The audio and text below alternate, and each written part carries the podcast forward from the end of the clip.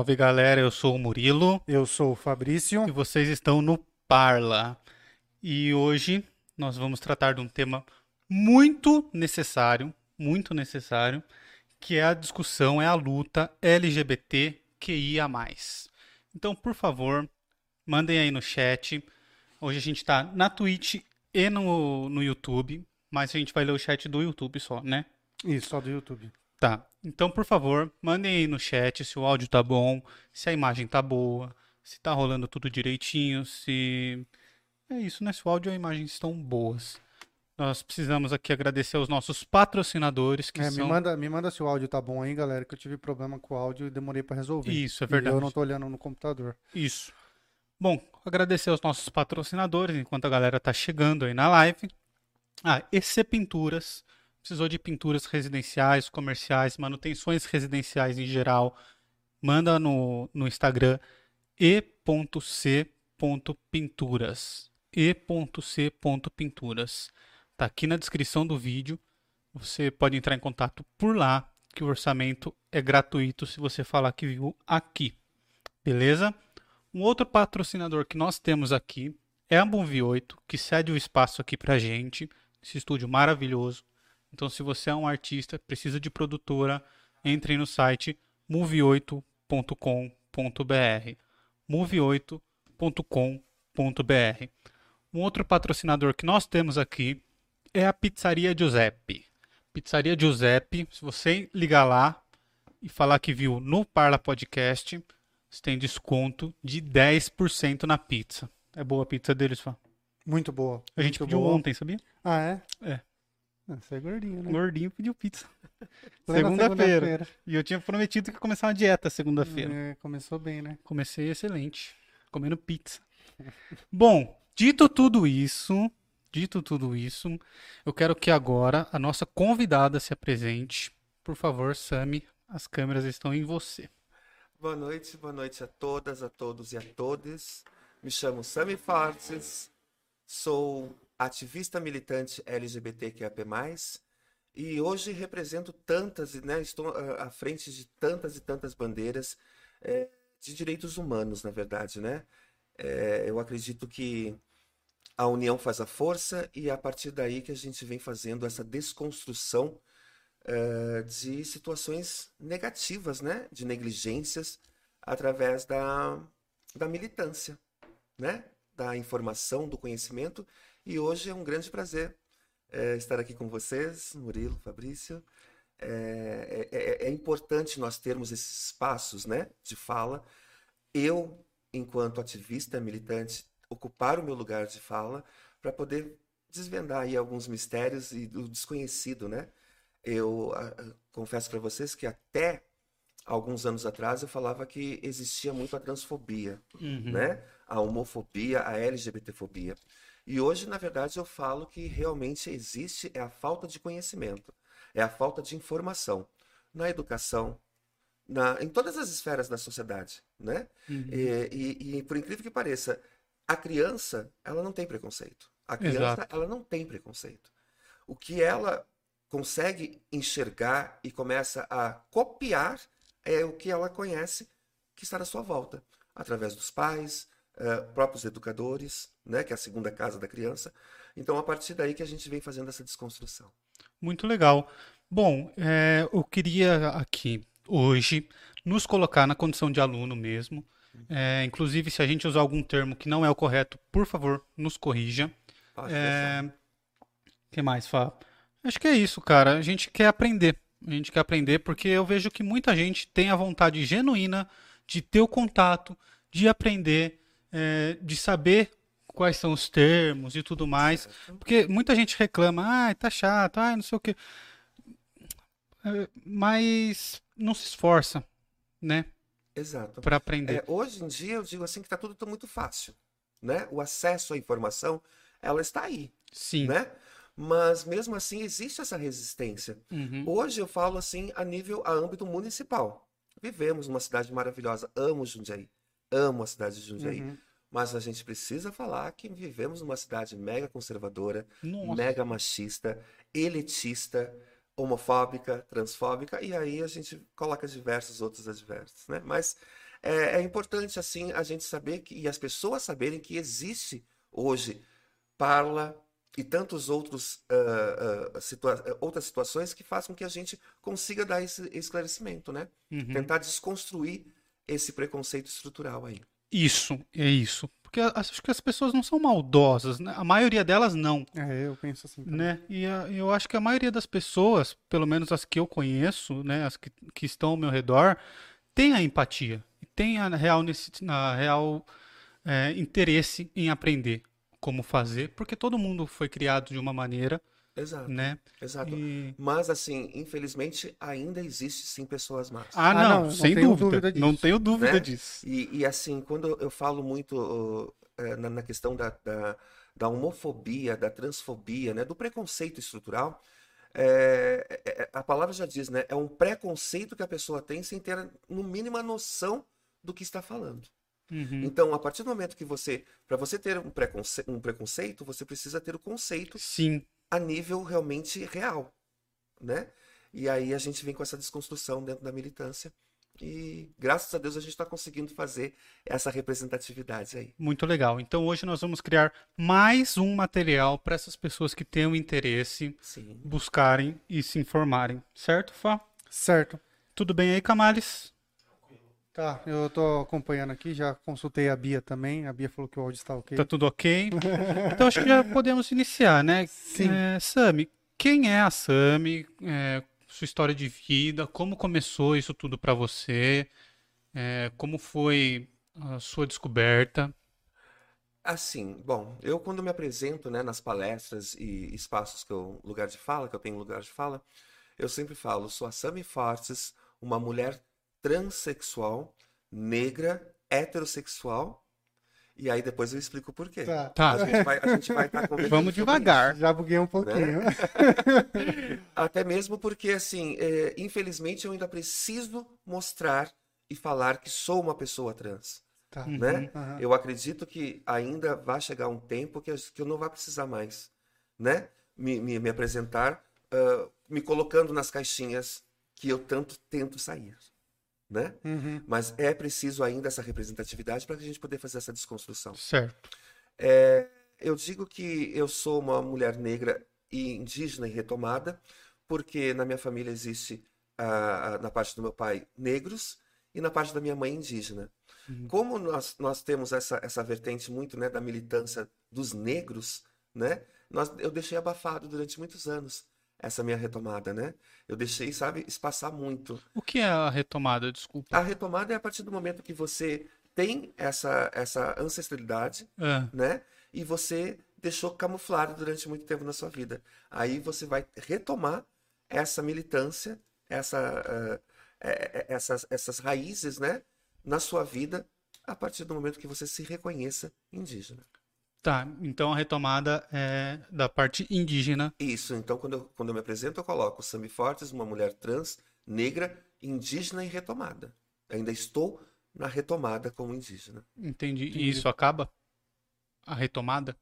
Algum, algum momento em que você vai. Eu acredito que sim, eu acredito que sim. A partir do momento que eu milito, né, que eu faço a militância, que eu faço um ativismo em prol da minha população, da população indígena, eh, eu acredito que eu já comece a, a acabar com essa retomada.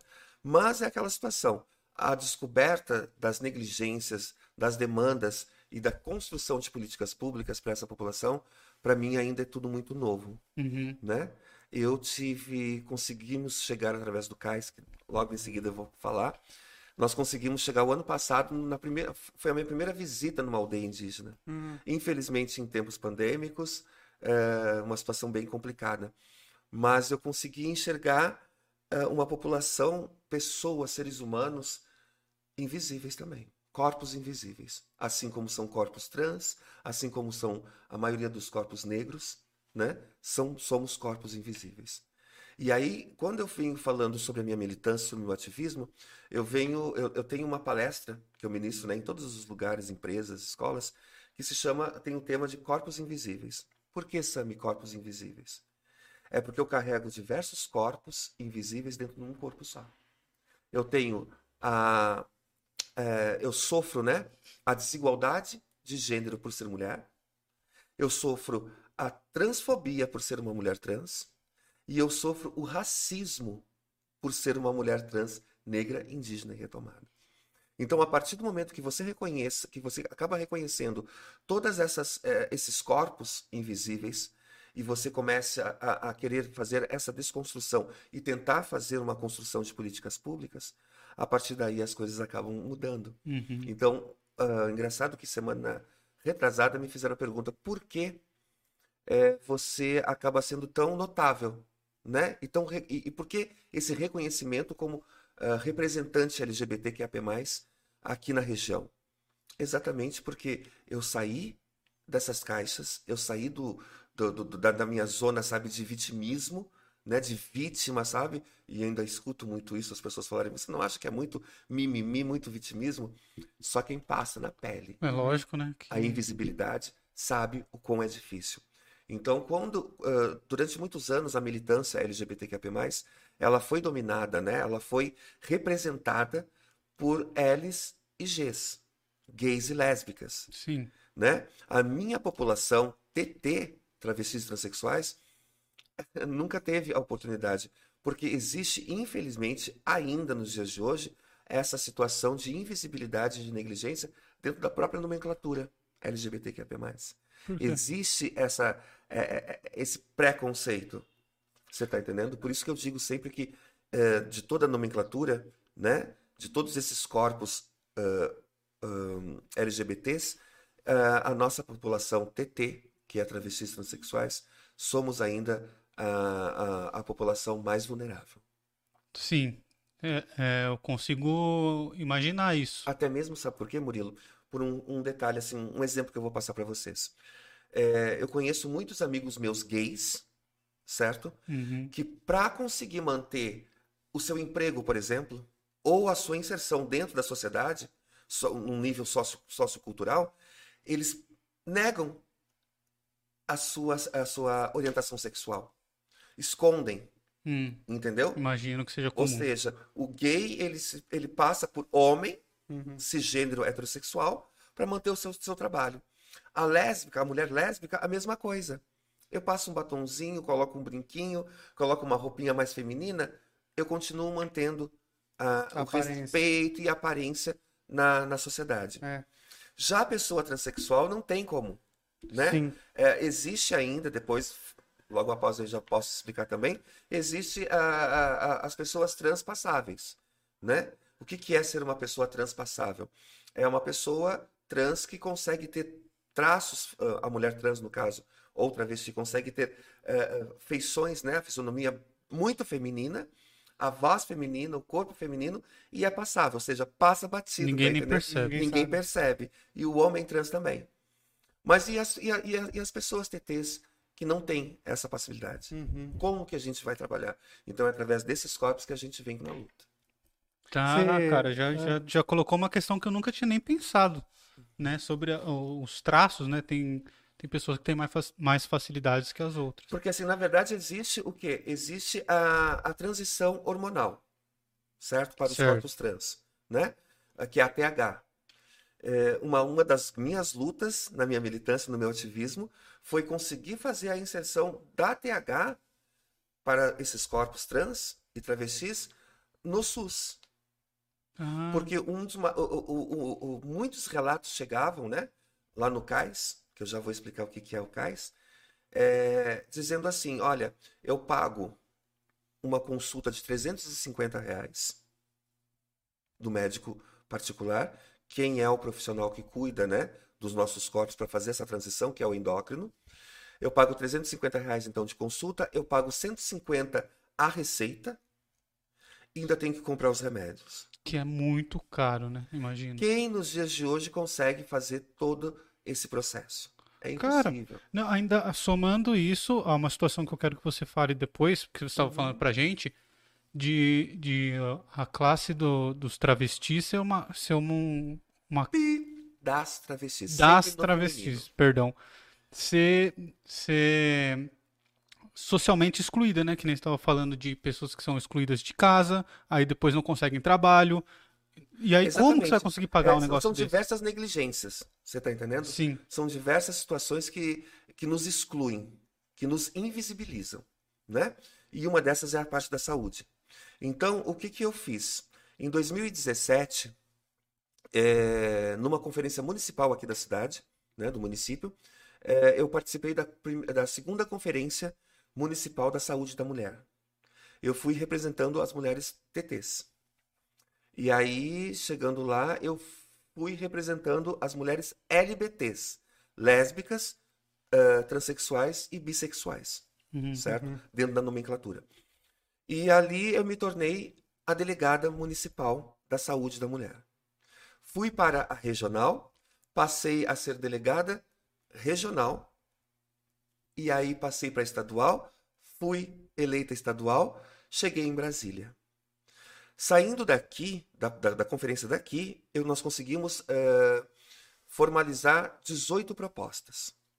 Porque é assim que, que funciona as conferências. A gente se, eh, pessoas se reúnem da, da sociedade civil para fazer eh, propostas. Então, as demandas que eu, que, minha, que eu achei que a minha população precisava eh, ter apoio, né, e ter decretos para angariar a- a- os nossos direitos dentro da saúde das mulheres LBTs, que a conferência era específica para a mulher, eh, eu levei então essas 18 propostas e fui representando a mulher do estado de São Paulo lá, lá em Brasília. Quando nós conseguimos fazer com que essas 18 propostas se tornassem decreto, certo? Ou seja, se tornou lei na saúde nacional, federal, sem precisar de passar na plenária, eu falei assim, eu acho que estou no caminho certo. Eu estou no caminho certo. Mas por que, que a minha luta começou lá em 2017 falando sobre saúde? Pela própria invisibilidade e exclusão que nós tínhamos no nosso na, na- na- na- nossa, na nossa sigla, né? Na nossa população, através da saúde. Ou seja, eh, mulheres lésbicas e homens trans são literalmente agredidos. Teve recente, né? cons- Oi? Teve recente uma. Exatamente. São agredidos porque, assim, como que um profissional, um ginecologista, vai chegar e vai falar, sabendo da situação, vai perguntar para uma mulher lésbica ou para um homem trans eh, qual foi o seu último, a sua última penetração.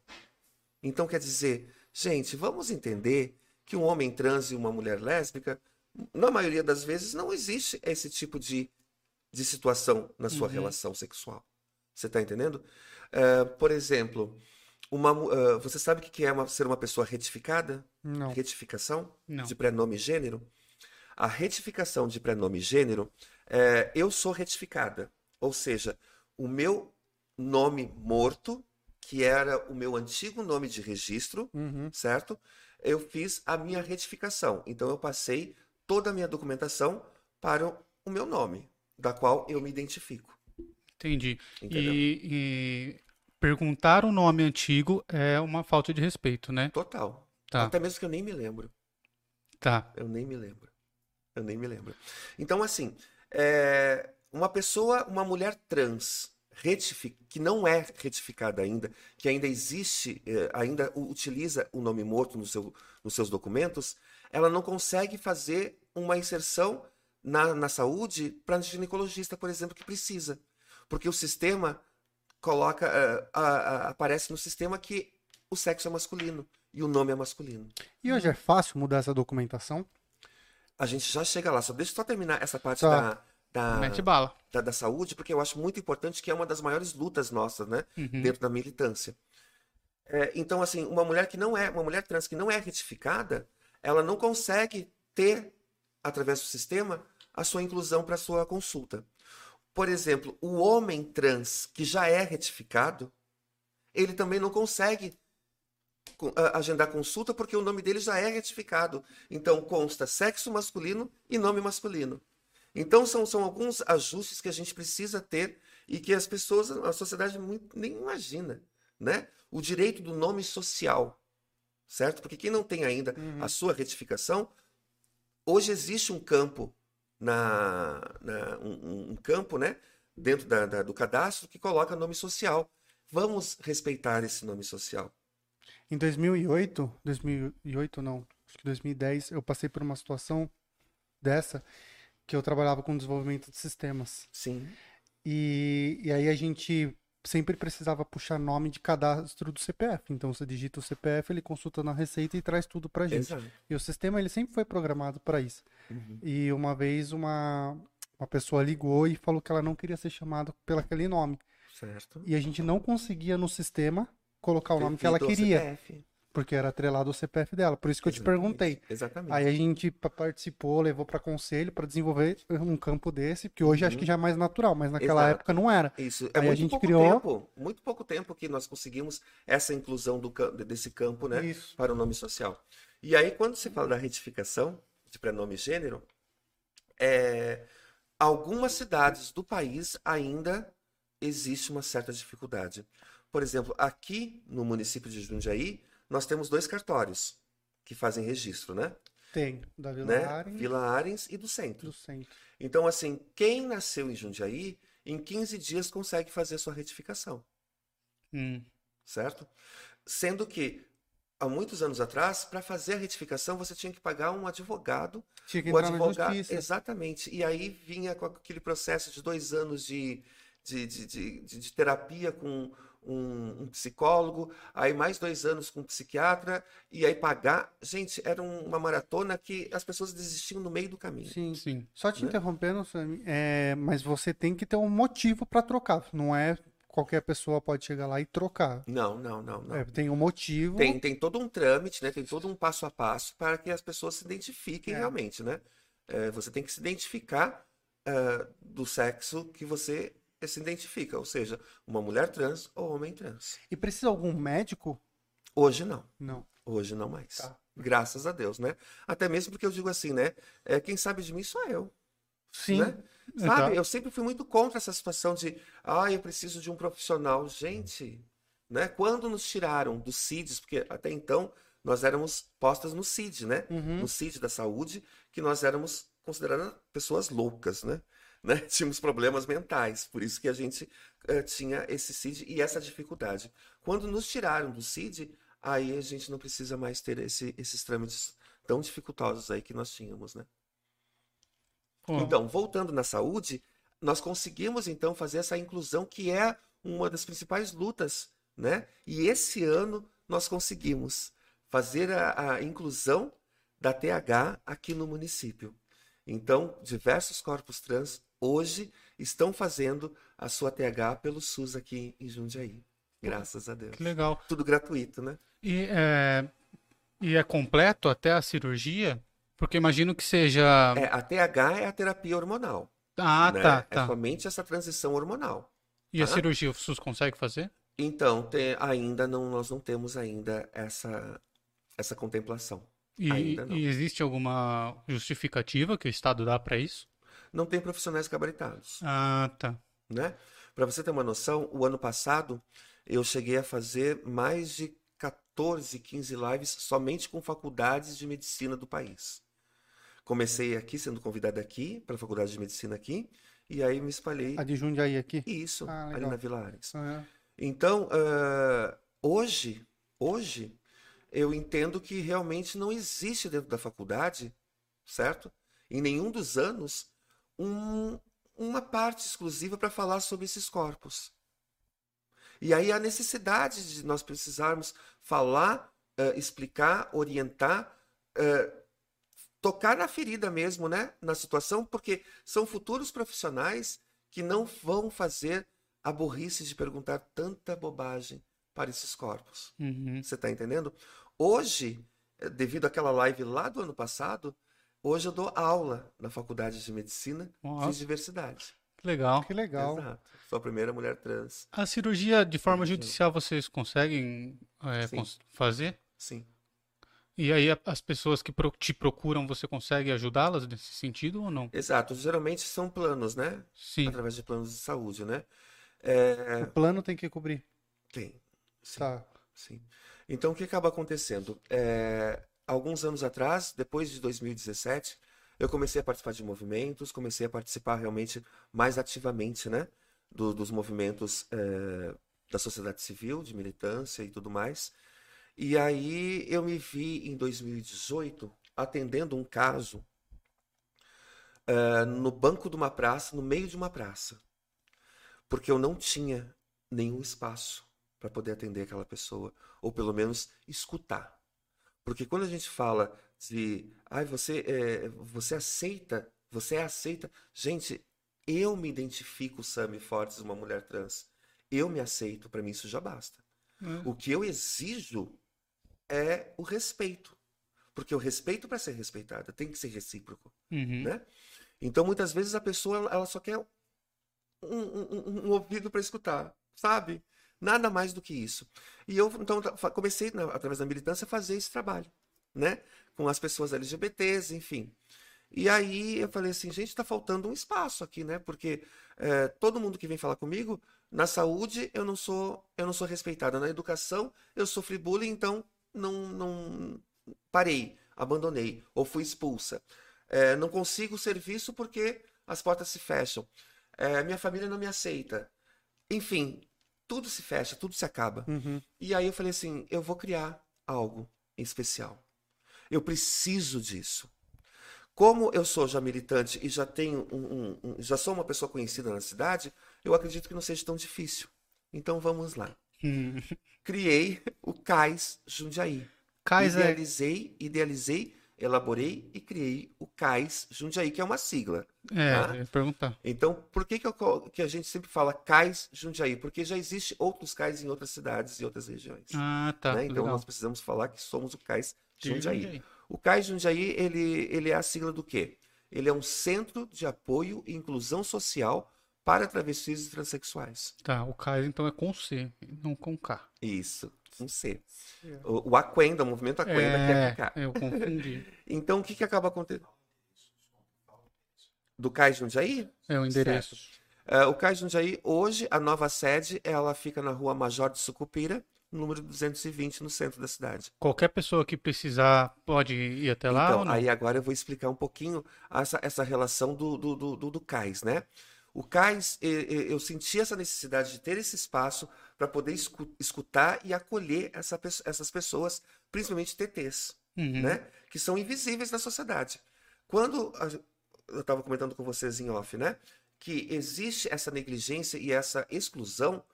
Por quê? Porque 96% da minha população TT é expulsa de casa, 96%. Nossa, é um muito tá? alto. E essa estatística vem da ANTRA, que é a Associação Nacional de Travestis e Transsexuais. Nossa, mas Certo. é muito alto esse número. 96% das mulheres trans e travestis são expulsas de casa enquanto criança na sua infância e adolescência.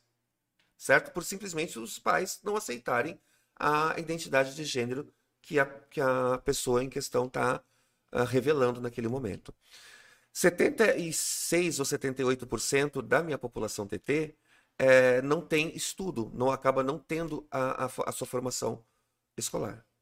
Primeiro que já não, não tem lar, depois acaba sofrendo na Você tá escola e entendendo? abandona, né? Ou. E aí o que acaba acontecendo? Essa mesma pessoa que já não tem apoio no seio familiar, não tem estudo, vai bater na, na primeira porta que tem uma- um emprego ali, que viu aquela vaguinha de emprego, né? Chega ali, ai, é que você, ah, você é trans, ai, a, a vaga foi preenchida. Fecha-se as portas. É sempre o mesmo assunto, viu? Ai, acabou. Acabou, ah, já preenchemos a vaga. Então, ela olha para um lado, olha para o outro, aí existe a lei da sobrevivência. Muitas pessoas da sociedade, aqui no, no- no município de Jundiaí mesmo, a gente tem a concentração da prostituição, né, das, da- das profissionais do sexo, no centro da cidade. Não sei se é do conhecimento de vocês, mas a Senador, que é a rua de cima, é das travestis e transexuais e mulheres trans, e a rua de baixo, as Zacarias de Góis, é das mulheres cis. Tá? Ah, então tem a divisão. É, nós temos essa divisão aí, porque quem quer mulher trans vai em cima, quem, quem quer mulher cis vai embaixo. Entendi. É, então, ah, o que que acaba acontecendo? Por que que nós temos essa- esse preconceito e essa visibilidade tão alta, né? De preconceito mesmo, estrutural, quando se fala que a gente, a maioria das, da- né? Quase 100% das mulheres trans e travestis são prostitutas. Por quê? Porque não existe nenhuma porta aberta para que a gente possa fazer essa inclusão. Então, existe a lei da sobrevivência. Ou eu me prostituo vendo o meu corpo, ou senão eu vou morrer de fome, eu vou morrer de frio, e eu não tenho para onde ir. Eu não tenho o que fazer. Então, o que, que o CAIS vem fazendo? O que o, o CAIS, né, principalmente, vem nessa, né, nessas ações? É trazer. Uh, um, a gente tentou unificar, a gente tentou centralizar todas essas demandas, certo? E necessidades que essa população tem dentro de um espaço só. Se a, a Maria, por exemplo, né, uma mulher trans, uh, sofreu preconceito na saúde, então ela vem no CAIS e ela vai ter o atendimento dela respeitado, respeitando o nome social, se não for retificada, e tantas outras situações. É... Então a gente centralizou. Hoje o CAIS, ele, nós temos 46 colaboradores profissionais que trabalham voluntariamente para essa população. Então nós temos GTs, nós criamos GTs.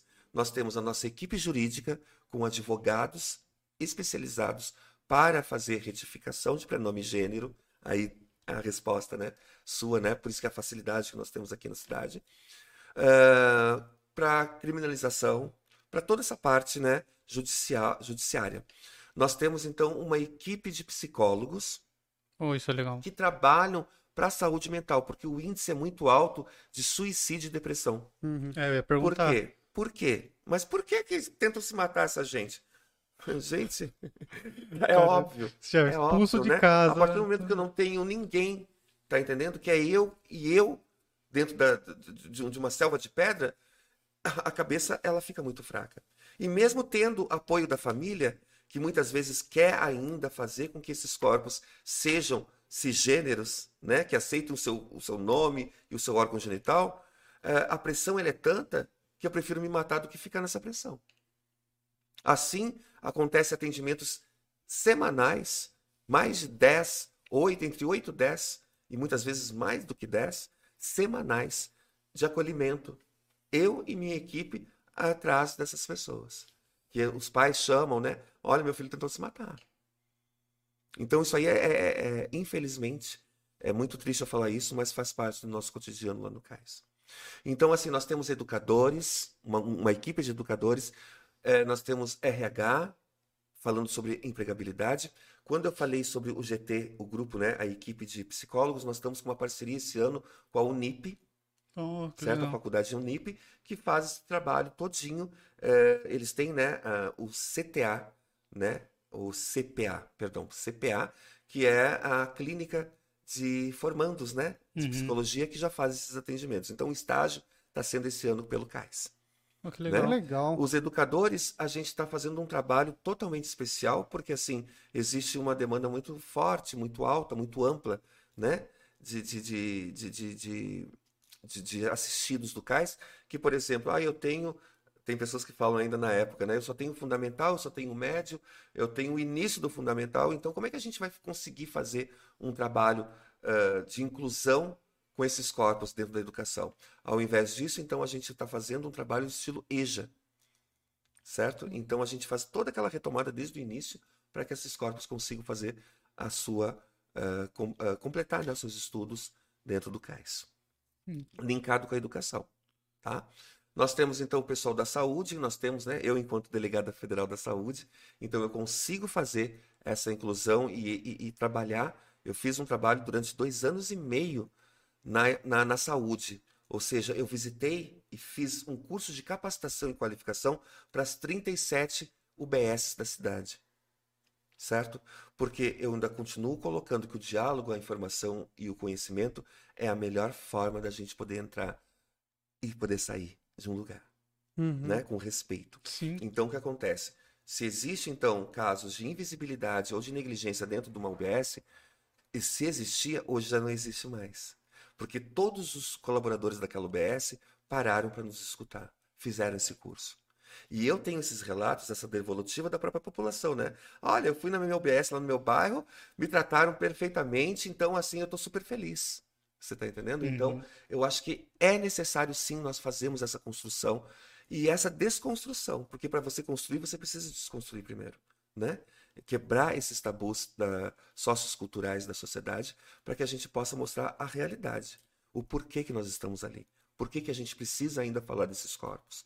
Por que, que a gente ainda precisa ocupar uh, espaços? Porque a gente precisa sair dessa bolha. Nós não, precis... nós não queremos, com essa militância e com esse trabalho que a gente desenvolve do CAIS e dos movimentos sociais, a gente não quer que crianças se tornem travestis e transexuais. A gente não quer que essas crianças se tornem gays, lésbicas.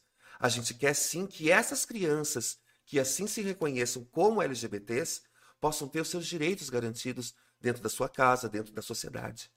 Esse é o nosso trabalho. O respeito, ele vem à base de qualquer situação. Ah, cara, muito da hora isso. Muito legal mesmo.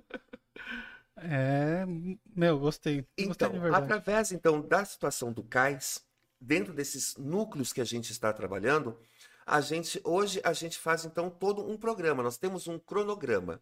Então, essa pessoa TT chega no CAIS, o primeiro atendimento dele é com uma psicóloga, ela faz uma triagem e ela recolhe todas as demandas e necessidades dessa, desse corpo.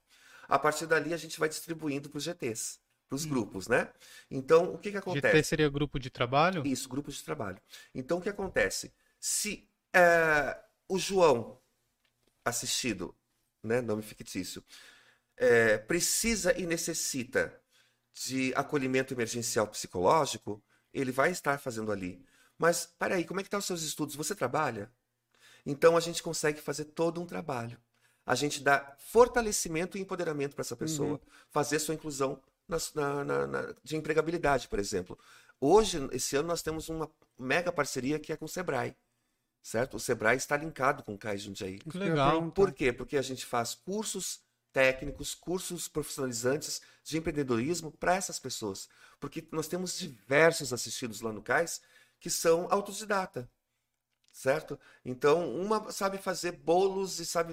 A culinária ela é maravilhosa. Então, vai fazer um curso, vai se profissionalizar e não precisa ficar à mercê de um chefe, né? E de um salário mensal, tá entendendo? Vai fazer seus, seus, seus bolos, vai vender. Então, a gente dá a, a vara para ela pescar. E a gente ensina ela a pescar a gente não dá o peixe. Uhum. Certo? É, é preciso sim que essa pessoa primeiro se reconheça como parte integrante da sociedade. Claro. Essa coisa que ela, que ela, sempre, que ela sempre viu de, ai, eu não sou, eu não sou ninguém, porque é, as pessoas dão risada quando eu chego, as pessoas uh, fazem um, um, me olhar, me olham diferente, as pessoas me negligenciam, me, me excluem, né? Essas pessoas chegam muito vulneráveis lá. E a gente então faz todo esse trabalho. Então nós temos hoje o nosso GT de empregabilidade de RH. Então nós temos profissionais gabaritados, inclusive um grande beijo e abraço ao Felipe do Recruta LGBT, porque existe já um, um, uma parte né, de recrutamento para formalização de currículo e tudo mais de pessoas LGBTs aqui em Jundiaí. O Boa, uma vez eu fui no Boa, é, eu fui atendido por um, por uma, por uma, desculpa, e eles estavam anunciando vaga. Exatamente. Então o que acontece? Então a gente dá toda, a gente está eh, tentando fazer toda essa estrutura, né, para esses corpos fazer a sua inclusão e se sentirem seres humanos, né? Então desde a da retificação, desde a terapia da TH, é, cursos, é, educação, saúde, tudo a gente faz ali centralizado para esses corpos. Mas chegou 2020, março de 2020 e a nossa vida mudou com boom, né? Por quê? Porque o que aconteceu? A pandemia chegou. É, mudou de todos. Mudou a vida de todos, né? E de todes.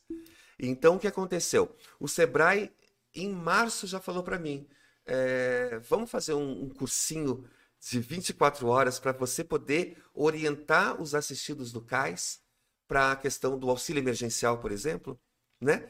Pensando principalmente nas mulheres profissionais do sexo trans. E aí foi o que nós realizamos, eu e minha equipe lá do CAIS, realizamos esse, esse cursinho básico para poder orientar a, a, principalmente as mulheres trans profissionais do sexo. Só que, surpreendentemente, é, quando a, mulheres cis profissionais do sexo souberam que nós estávamos auxiliando, lá foram elas, tá entendendo? E assim, toda vez que eu falo, que eu tenho oportunidade de fala, eu sempre vou comentar isso. E não vou deixar de, deixar de falar aqui no uhum. Parla. É, enquanto a sociedade nos exclui e nos deixa invisíveis, o CAIS Jundiaí, que é uma vertente LGBT, nós abrimos o leque e acolhemos a todos que precisam. Então, o que, que nós fizemos? Nós pegamos e começamos a auxiliar e orientar essas mulheres cis. Mas aí a gente se deparou com um grande problema. No início da pandemia, existiu aquela situação do auxílio emergencial que era de 600 reais, mas se a mulher tinha filho, né, se ela era chefe de família, ela ganhava 1.200. Então, Ah. elas demoraram para fazer a, a, a procura desse auxílio, de fazer o cadastro, e aí nós chegamos lá, começamos a fazer os cadastros e não dava certo.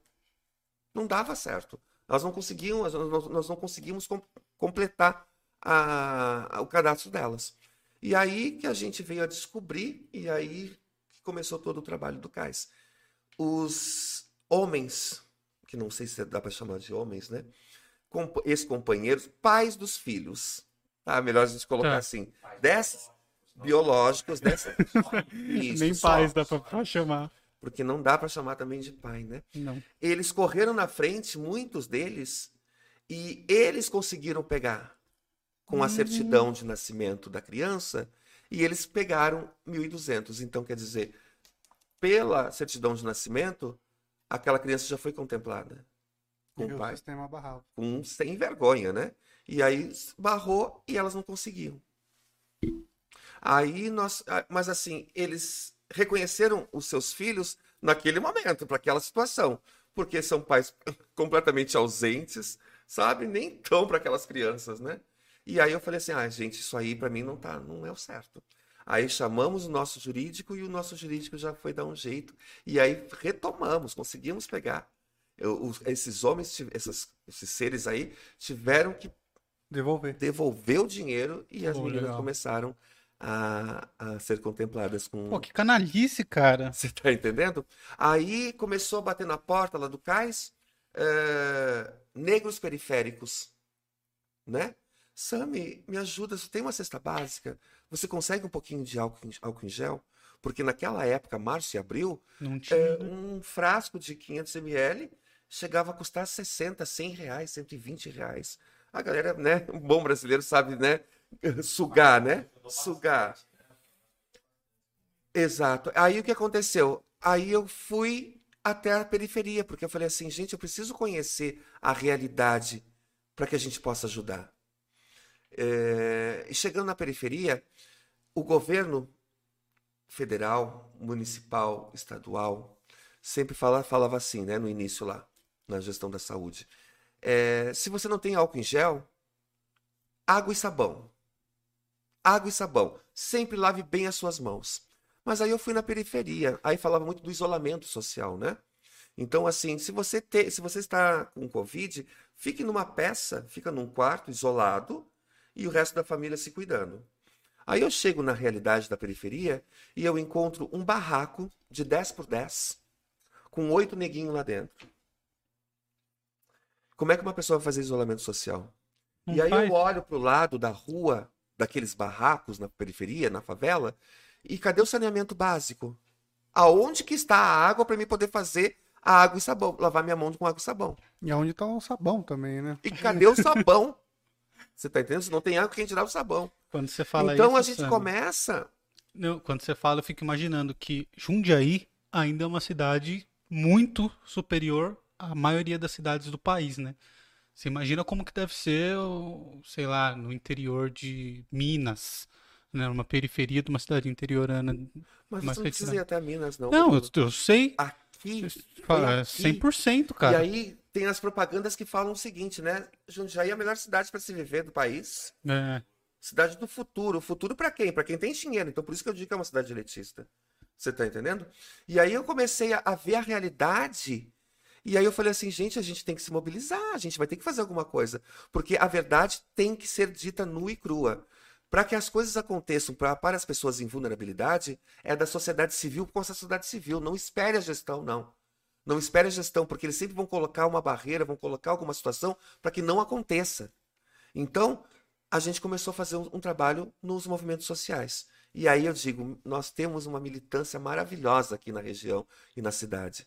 É, por exemplo, quando aconteceu a situação dos educadores da educação que estavam querendo barrar, os educadores gritaram, aquela Câmara Municipal lotava de militante. Era LGBT, era negro, era mulher, era todo mundo em prol daquela situação, porque era para nós. era para os nossos. E nós é que somos atingidos. Você está Uhum. entendendo? Então toda a galera estava lá. É, aconteceu uma situação da criminalização, por exemplo, né? Da, da- da- com a população LGBT. Todos os movimentos estavam lá juntos com a gente, sabe? Gritando e fazendo a representatividade, fazendo valer a representatividade.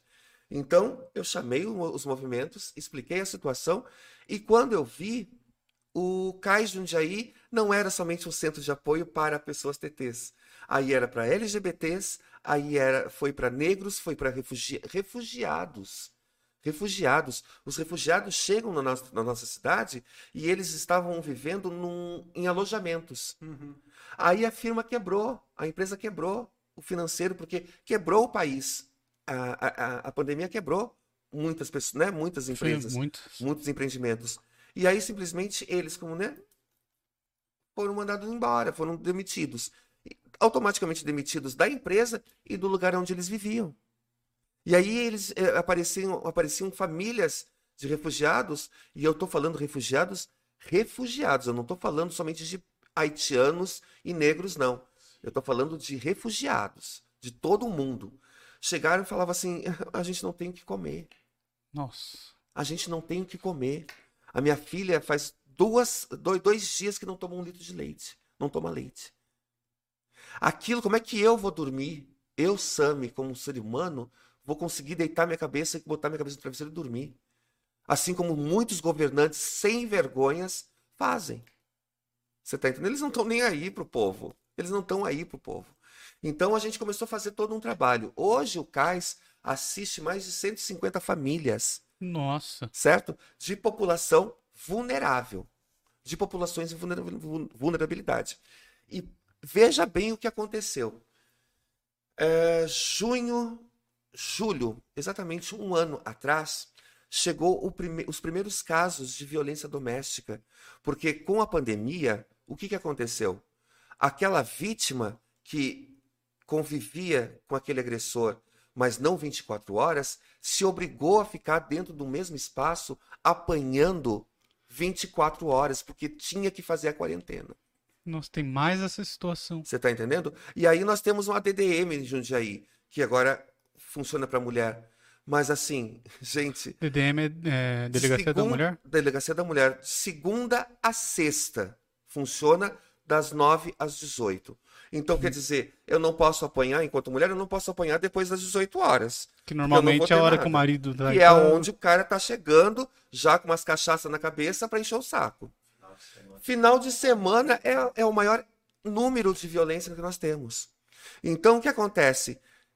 É, um, é, é uma vergonha eu falar isso para vocês aqui. Não sei se é de conhecimento de todos, mas vai ser a partir desse momento.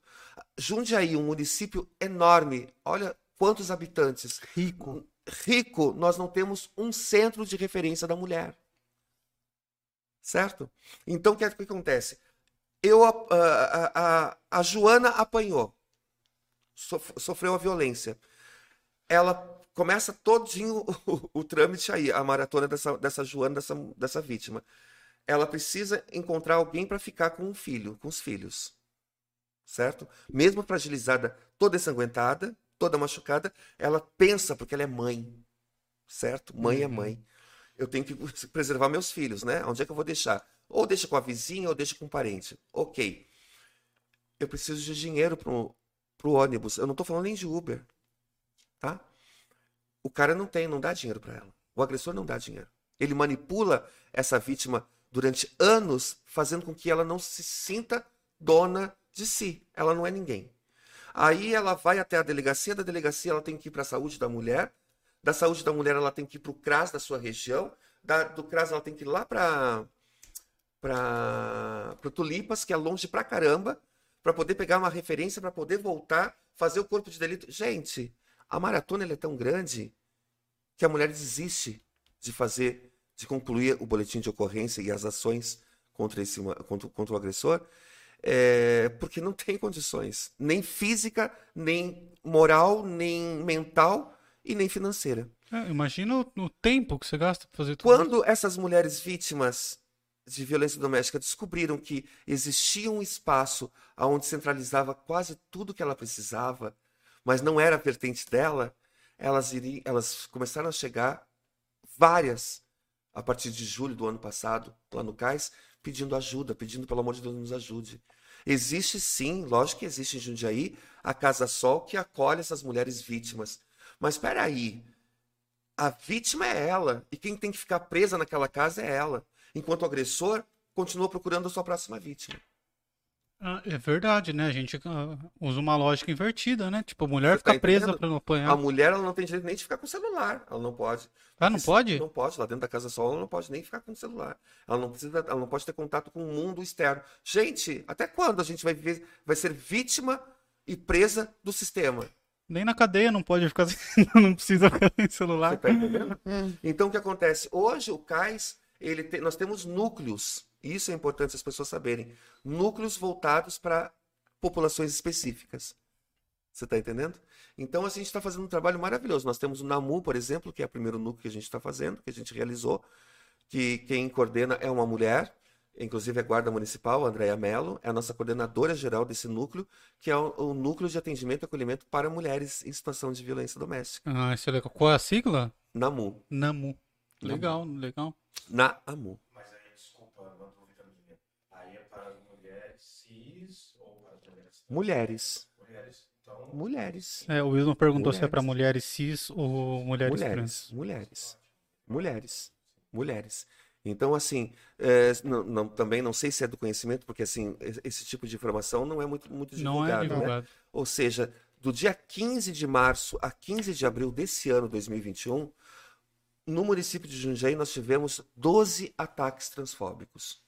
De quando? 12 Desculpa. de 15 de março a 15 de abril. Ah. Ou seja, 15, eh, 12 mulheres trans travestis sofreram violência em menos de um mês. Sendo que dessas oito violências foi à noite. Ah, mas aí rola prostituição. Nem sempre, porque o que acontece? Tem neguinho que vai lá, se passando para o cliente, para roubar as meninas Putz.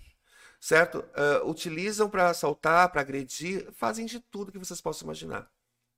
Oito à noite. A polícia, a nossa segurança pública é literalmente disfarçada, né? Porque cuida do que é, é, eles querem enxergar. Certo? Mas quatro desses ataques me preocupou muito, porque foram na luz do dia. Simplesmente por elas se identificarem ser ah, mulheres trans ou travestis. Ou seja, um desses casos, para vocês terem uma noção como é difícil a situação. É, ela estava 17 horas indo, ah, saiu da, da lotérica para pagar uma conta, saiu e estava atendendo o telefone. Eu Tá mexi tranquilo, tá tranquilo. Ah, ligou, ah, recebeu uma ligação no celular, recebeu uma ligação no celular de um cliente. Então ela estava agendando um programa, certo? Porque nós ensinamos elas que elas também podem, não precisam ficar expostas, feito pedaços de carne no frigorífico, tá entendendo? Nas esquinas. Elas também têm direito a, a ter um trabalho mais eh, atual, né? Mais atualizado, né? Nas redes, né? Na, na, na, na informa- na- na- é, na formalidade, né? Na situação de sites. Nós temos diversos sites hoje, então elas conseguem fazer atendimento nos seus locais de trabalho. De, de, de- é, locais de trabalho. Bom, enfim, ela estava atendendo o telefone, falando ali, e aí o semáforo fechou, ela parou, continuou conversando, as pessoas indo e voltando, 17 horas do centro, aquilo lá tá assim, né? E aí para um carro branco, um K branco, com duas mulheres dentro e fala assim: moça, sai daí, cuidado aí. Quando ela olhou para trás, ela já levou a primeira paulada. Do Nossa, nada. cara, Do gratuito. nada, gratuito. E aí ela foi se defender, levou mais uma paulada. E ali entrou em, em luta corporal, conseguiu dominar o agressor. Uma senhora que estava vendo toda a situação ligou para a polícia. Depois de um bom tempo, como sempre, né? A polícia apareceu. Uma viatura apareceu, começou a fazer o registro, aquela coisa toda. Nessa situação, ela toda ensanguentada, toda machucada, porque você levar uma paulada, certo? É, não é para qualquer Eu um, fiquei né? surpreso de ela conseguir dominar o agressor, porque depois que você tomou a primeira, você já. Exatamente. Mas é a lei da sobrevivência, né? É, A gente imagina. aprende. Então, o que acontece? É... Aí tocou o celular do policial. Nesse, nesse momento, ele ficou menos de um metro de distância dela e atendeu o telefone. Aí o policial falou o seguinte: Ah, ah, não, pois não, papapá. Não, não, não, fica tranquilo que não é nada grave, não. É só mais um traveco que levou umas pauladas aqui no centro. Putz. Então, quer dizer, essa mulher trans, essa travesti, ela sofreu duas violências no, no mesmo dia, no mesmo momento. Uma vindo de um agressor, porque ela se identifica mulher trans, e pela segurança pública. É, é, segurança pública. É, porque pra quem não sabe, essa, esse termo traveco é Preço ofensivo, né? né? É, Pejorativo, tá entendendo? então não se deve falar. Não se deve falar, né? O traveco, o travesti, né? É sempre no feminino. Até mesmo porque eu tô vendo dois homens na minha frente, não tô vendo peito na- no, no, no, no tórax de vocês, não tô vendo seios.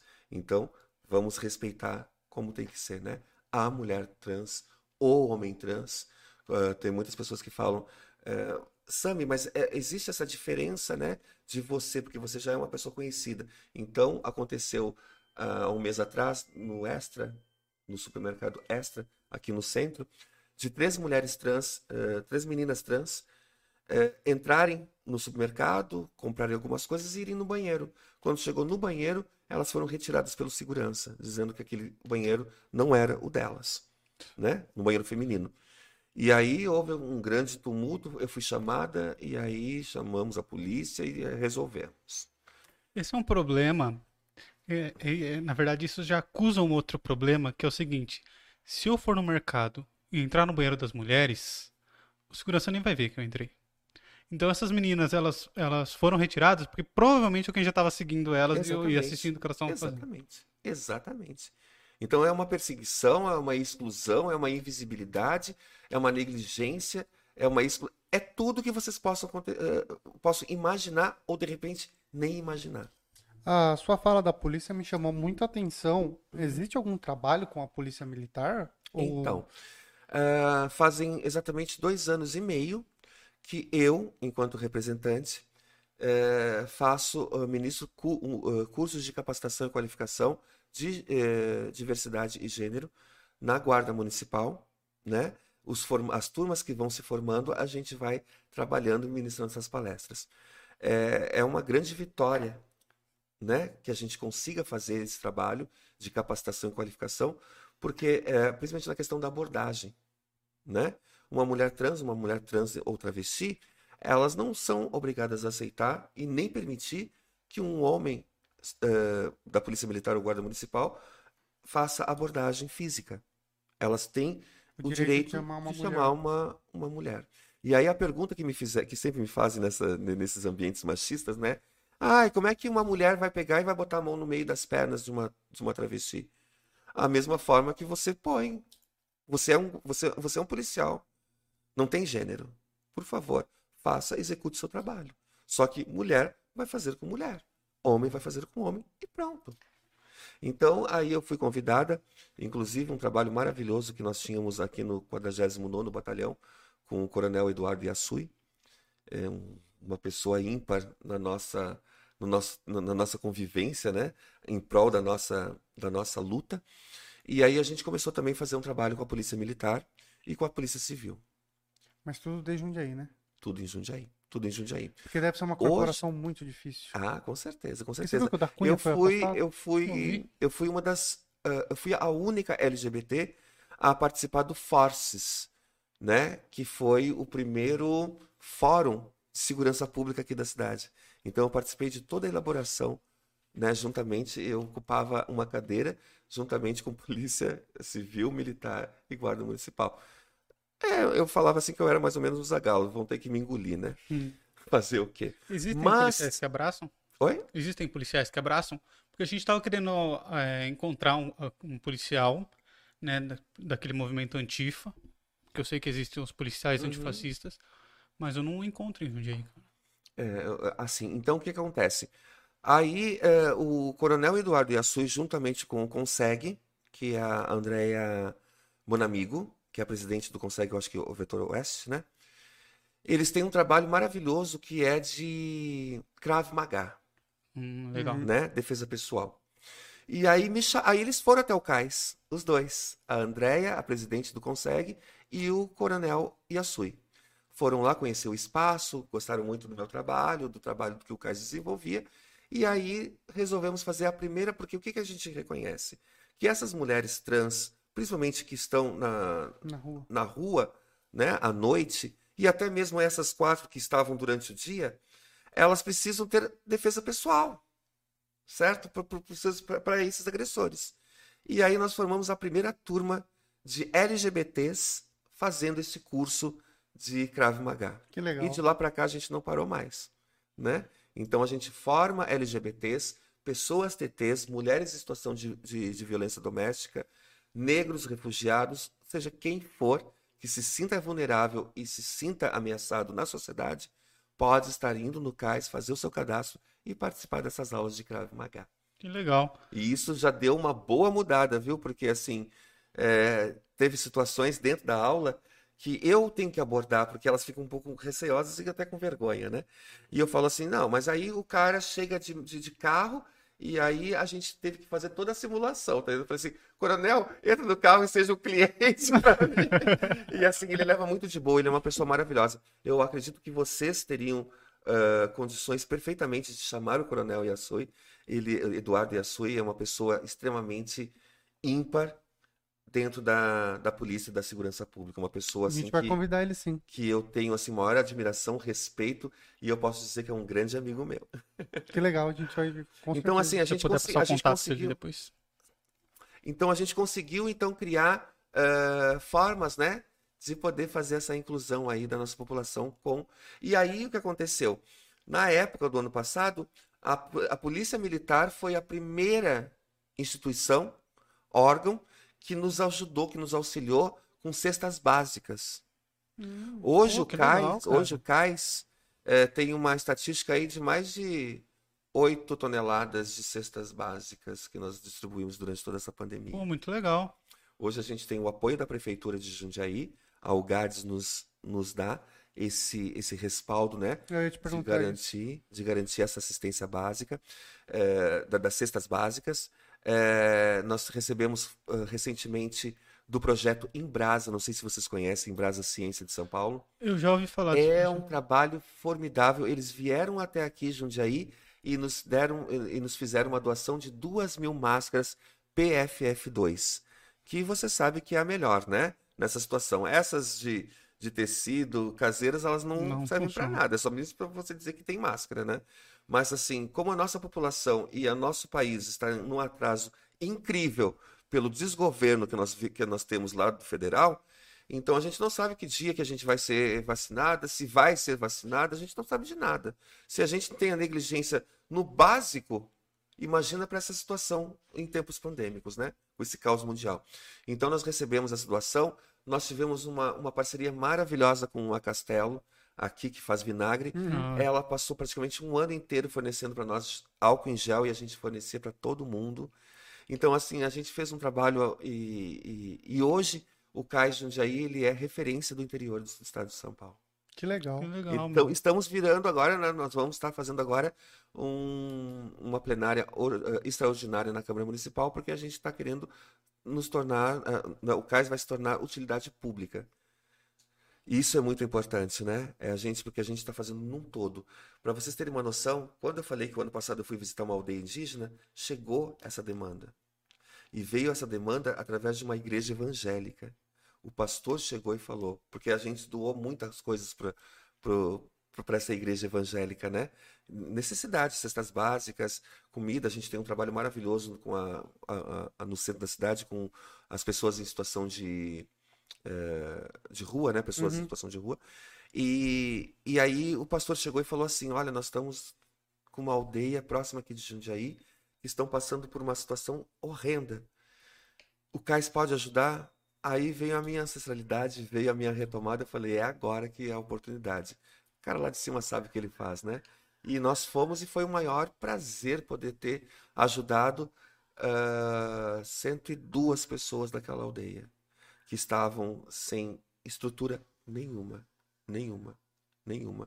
E a Covid chega em todos os lugares. Ela não Sim. escolhe cor, ela não escolhe gênero, ela não escolhe nada. Ela vem devastando, né, a nossa sociedade. E, e mais uma vez eu vou atacar. O governo não faz, a sociedade civil faz. Muito legal. como, que é feito o financiamento do CAIS? É doações? As pessoas conseguem Doações, doar? patrocinadores. E como que as pessoas fazem para doar? Então, nós temos as nossas redes sociais, né?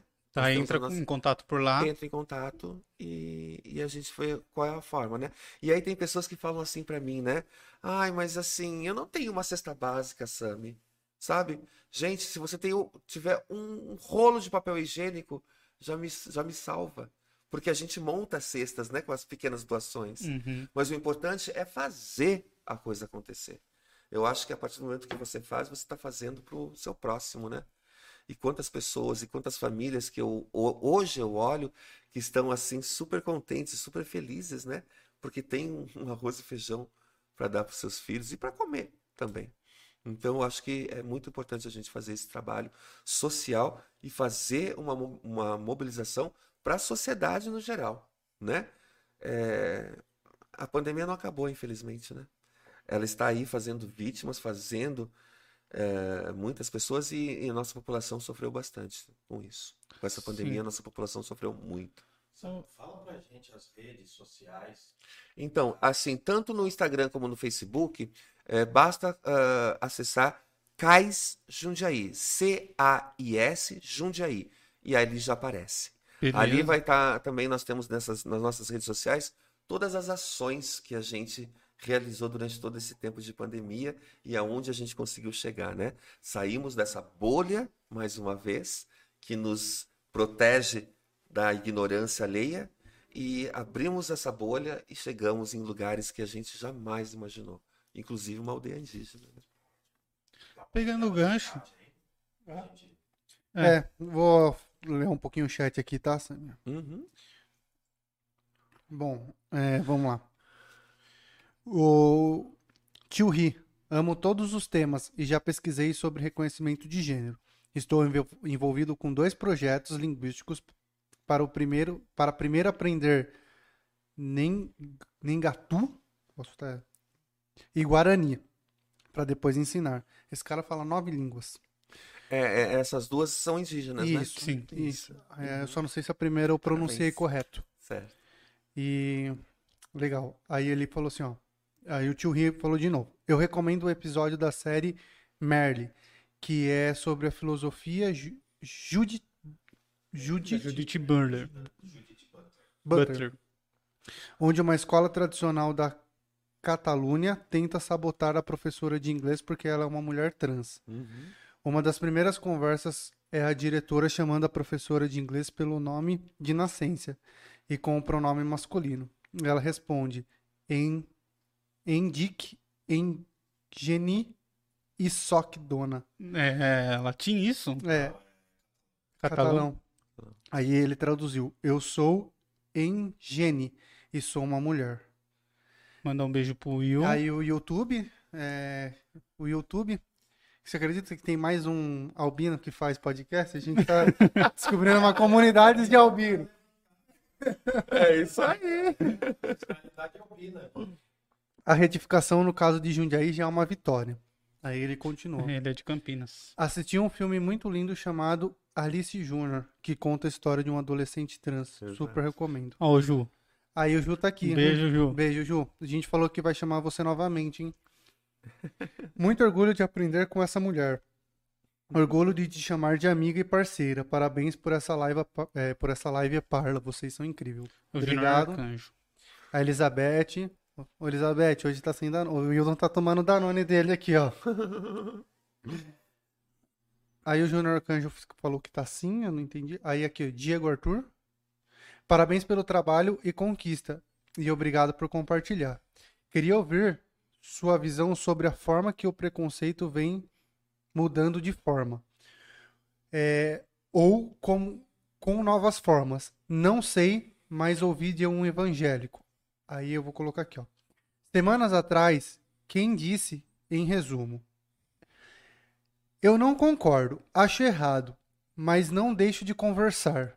Tipo, o cara falou Um pra- pastor falando, um evangélico fal- um falando. evangélico. Ou seja, seguem discriminando e separando por julgamento. Aí você quer comentar um pouquinho desse? Depois eu É, continuo. assim, eu acho que na verdade essa, essa nossa luta, né? Essa nossa militância em prol da bandeira LGBTQIAP+, ela, ela vem com passos de formiga, né? Passos de formiguinha, tá entendendo?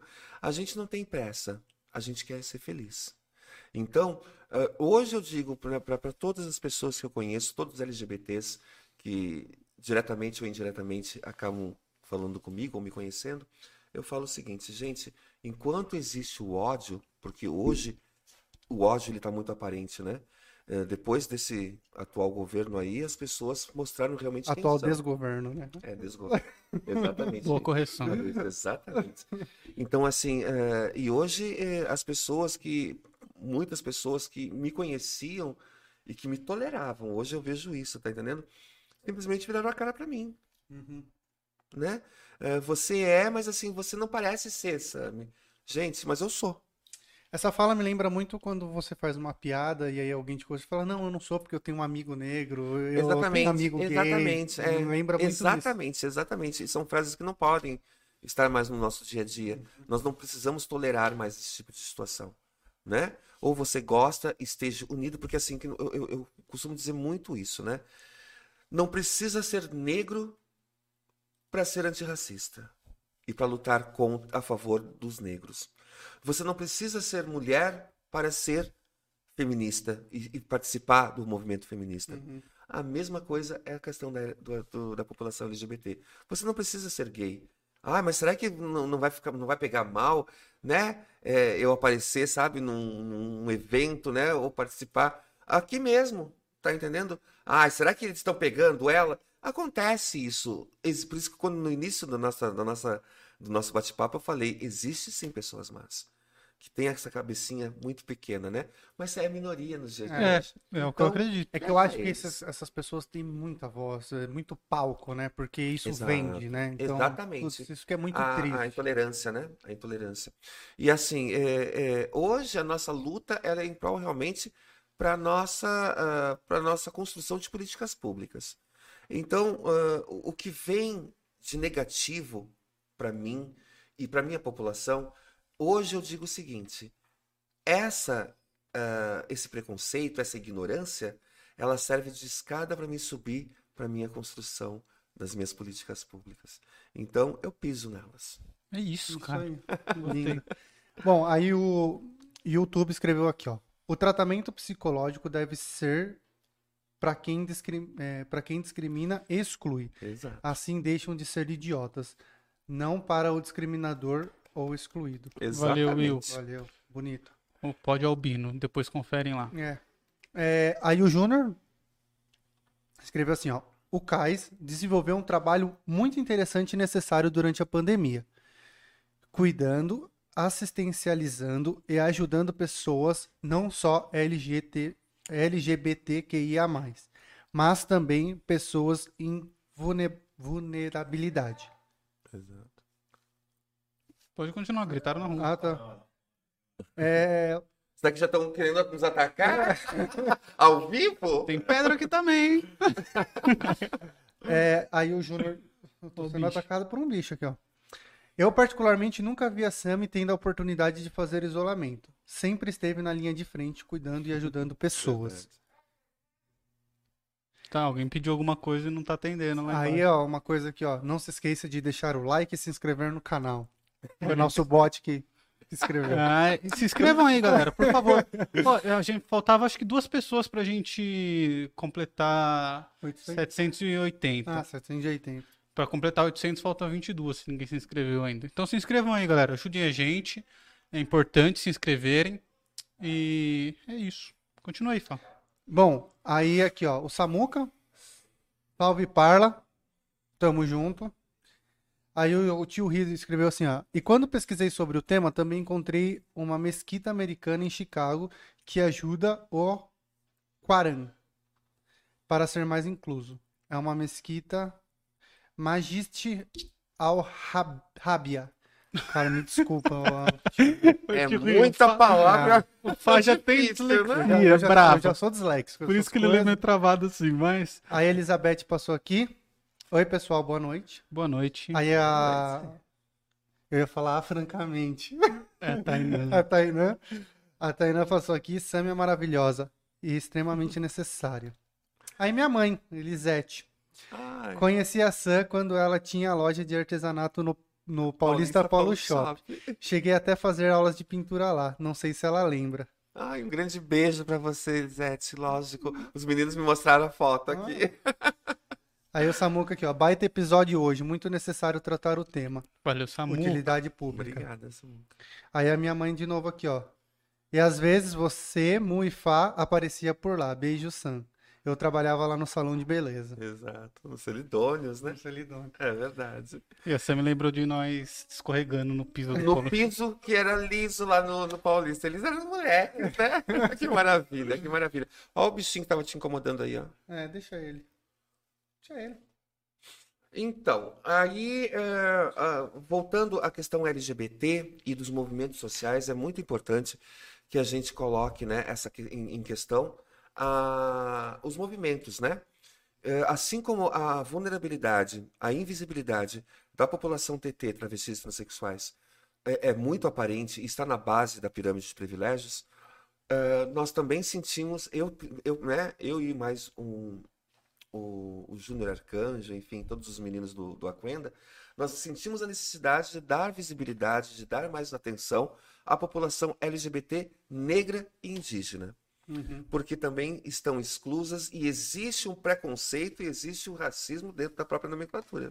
Em qualquer lugar, né? Não existe, eh, não, não, não, escolhe nem lugar nem pessoas, né? Uhum. Acontece. Então nós criamos o movimento Aquenda, né? Que é um É, movimento eu queria perguntar. Que o que é o movimento Aquenda? Aquenda, ele vem nessa situação de realmente dar visibilidade, de dar empoderamento, fortalecimento. É um movimento político, sim. A gente grita, a gente faz, a gente participa das, das manifestações em prol da sociedade é, vulnerável mesmo, né? E com a, com a vertente dos negros, dos indígenas e LGBTs. Então, hoje a gente é referência aí já nacional também, né? Ah, que O legal. legal. movimento Aquenda, fazendo O que toda essa significa. Aquenda? Aquenda é uma, é uma palavra ah, africana, né? E dentro da. Porque assim, existe o, ah, a, a, a fala em Yorubá, eh, que é africana, Hum, certo? Então, dentro da matriz africana, a gente utiliza muito as palavras africanas para fazer essas definições. Uhum. É, e aí a população LGBT, em muitos anos atrás, precisava falar entre LGBTs, né? E, e não deixa, e, e- e- como existia muito preconceito, a- os cisgêneros, os héteros, não precisavam saber. Então a gente tem o nosso bajubá, que a gente fala, né? Que é a, o nosso, a nossa linguagem dentro, né?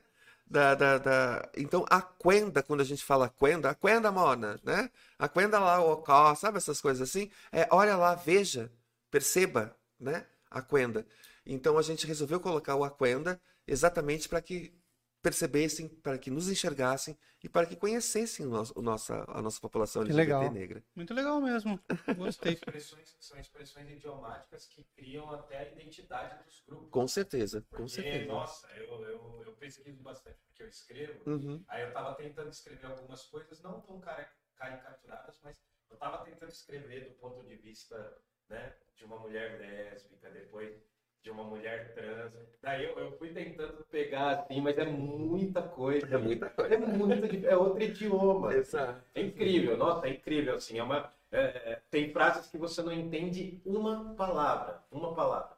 Se você não entrar no código, você não entende uma Não, então, não palavra. consegue entender. Assim, tem, tem situações, tem situações que, por exemplo, eu, uma amiga minha, trans ou LGBT, a gente está no meio do povo, a gente fala tudo e de todos ali, e o pessoal fica nos olhando, tipo assim, o que está acontecendo? Que língua é essa que eles estão falando, né? Mas é muito gostoso, porque assim, eu acho que é uma forma da gente também se preservar, sabe? Né? Na, na questão da, da- do preconceito estrutural. É, falar também um pouquinho também do movimento Aliados, né? Que é um É, movimento. vi. é, eu já fiz parte da diretoria, já fiz parte do, do movimento Aliados, e é o, o- o movimento LGBT mais antigo, né? Daqui do, do, do município, Ah, né? é? Tem mais de 16 anos esse movimento Nossa, que foi, Nossa. foi ONG e hoje é OSC, né?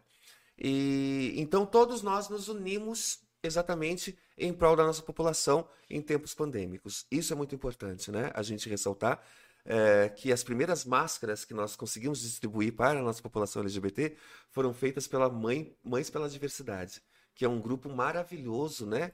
Que está sempre conosco, que são pais e mães de LGBTs, inclusive, que já até perderam seus filhos em prol do preconceito, mas que estão ali à frente. É, é, é muito bonito a gente ver na parada LGBT que existe nas cidades, né? É, a primeira, o primeiro cordão que a gente fala assim, né? De, de abertura, né? Ala de frente da, das, das, paradas LGBTs, do orgulho LGBT, são do, do, das mães para para, eh, para a diversidade, que eles vêm mostrando que nós não somos filhos de chocadeira, nós temos quem olhe por nós.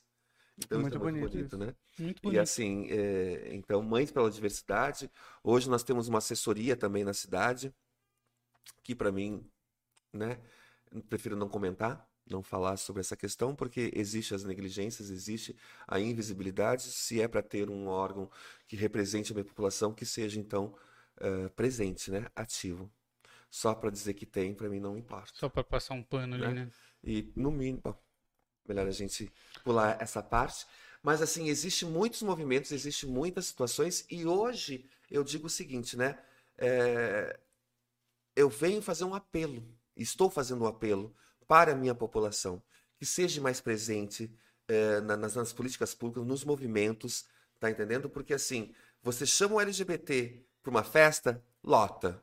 Você fala para fazer uma reunião para a gente fazer, con- construir política pública, é dois, três que aparecem sempre as mesmas caras. Eu e o Júnior Arcanjo estamos, estamos em todas, né? Então, assim, é um apelo que eu faço, sabe? Participe, vamos fazer essa construção juntos, né? Porque juntos somos mais fortes. Precisamos nos unir para poder desmistificar e principalmente destruir e construir algo mais, ah, mais positivo para a nossa população.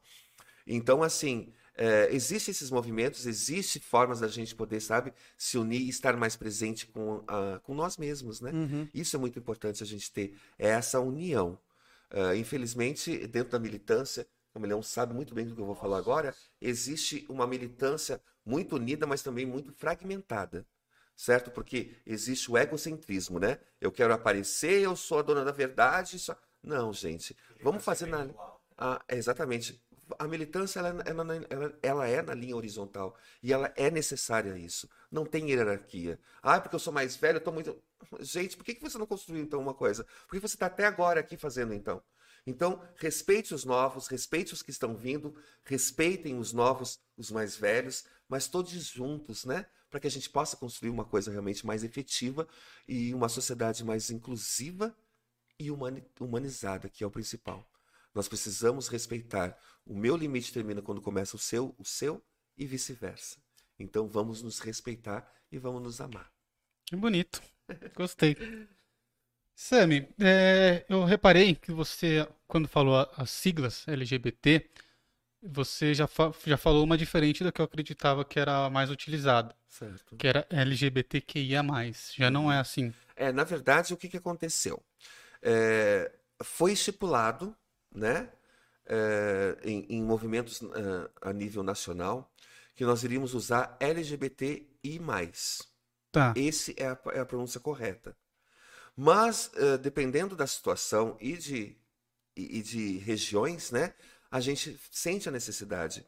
Eu não posso excluir dentro da minha, da, da minha população, da minha nomenclatura, os pansexuais. O que que é um pansexual? Desculpa a minha É, os ignorância. pansexuais é uma nova geração que eh, tem a mente bem aberta.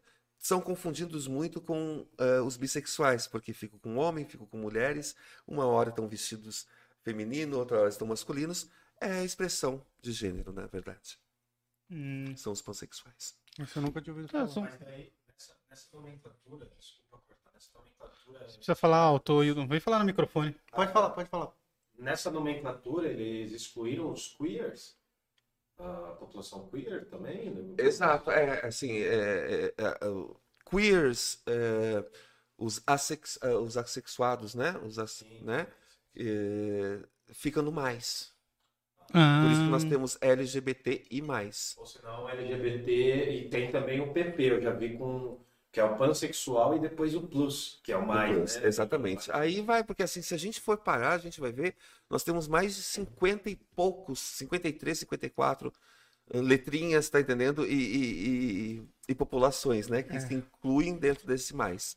Mas o importante é a gente saber que existe, que existimos e que precisamos ser respeitados e enxergados, né? Visibilizados com respeito pela sociedade. Independente de estar no mais ou não, eu particularmente gosto muito de, de utilizar essa nomenclatura porque contempla populações que eu conheço, que existem, que estão próximos de mim e que eu não posso deixar, né, eles de fora, jamais. É, no começo, você, quando você foi se nomear, você disse ser hétero. Uhum. Eu, depois da conversa, já consegui entender.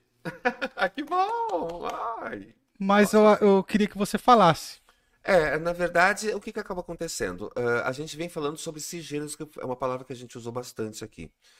Ah, o cisgênero ele está incluso na questão da sociedade mesmo, né? Do binarismo, Hum, certo? Homem e mulher. Então você se identifica, você é um homem cis, certo? Cisgênero, porque você se identifica homem e é, aceita o seu órgão de nascença, né? O seu, seu órgão biológico. Meu corpo seria a expressão certa ou não? Oi? Aceito o meu corpo é a expressão Isso. certa? Isso. Certo? Certo.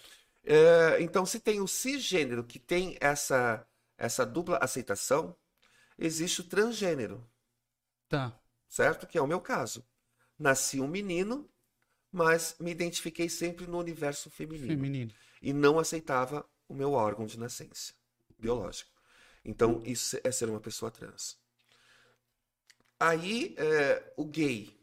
A primeira, não, vamos começar com L, né? Vamos começar com L. O L, né? O L é uma é, é, lésbicas.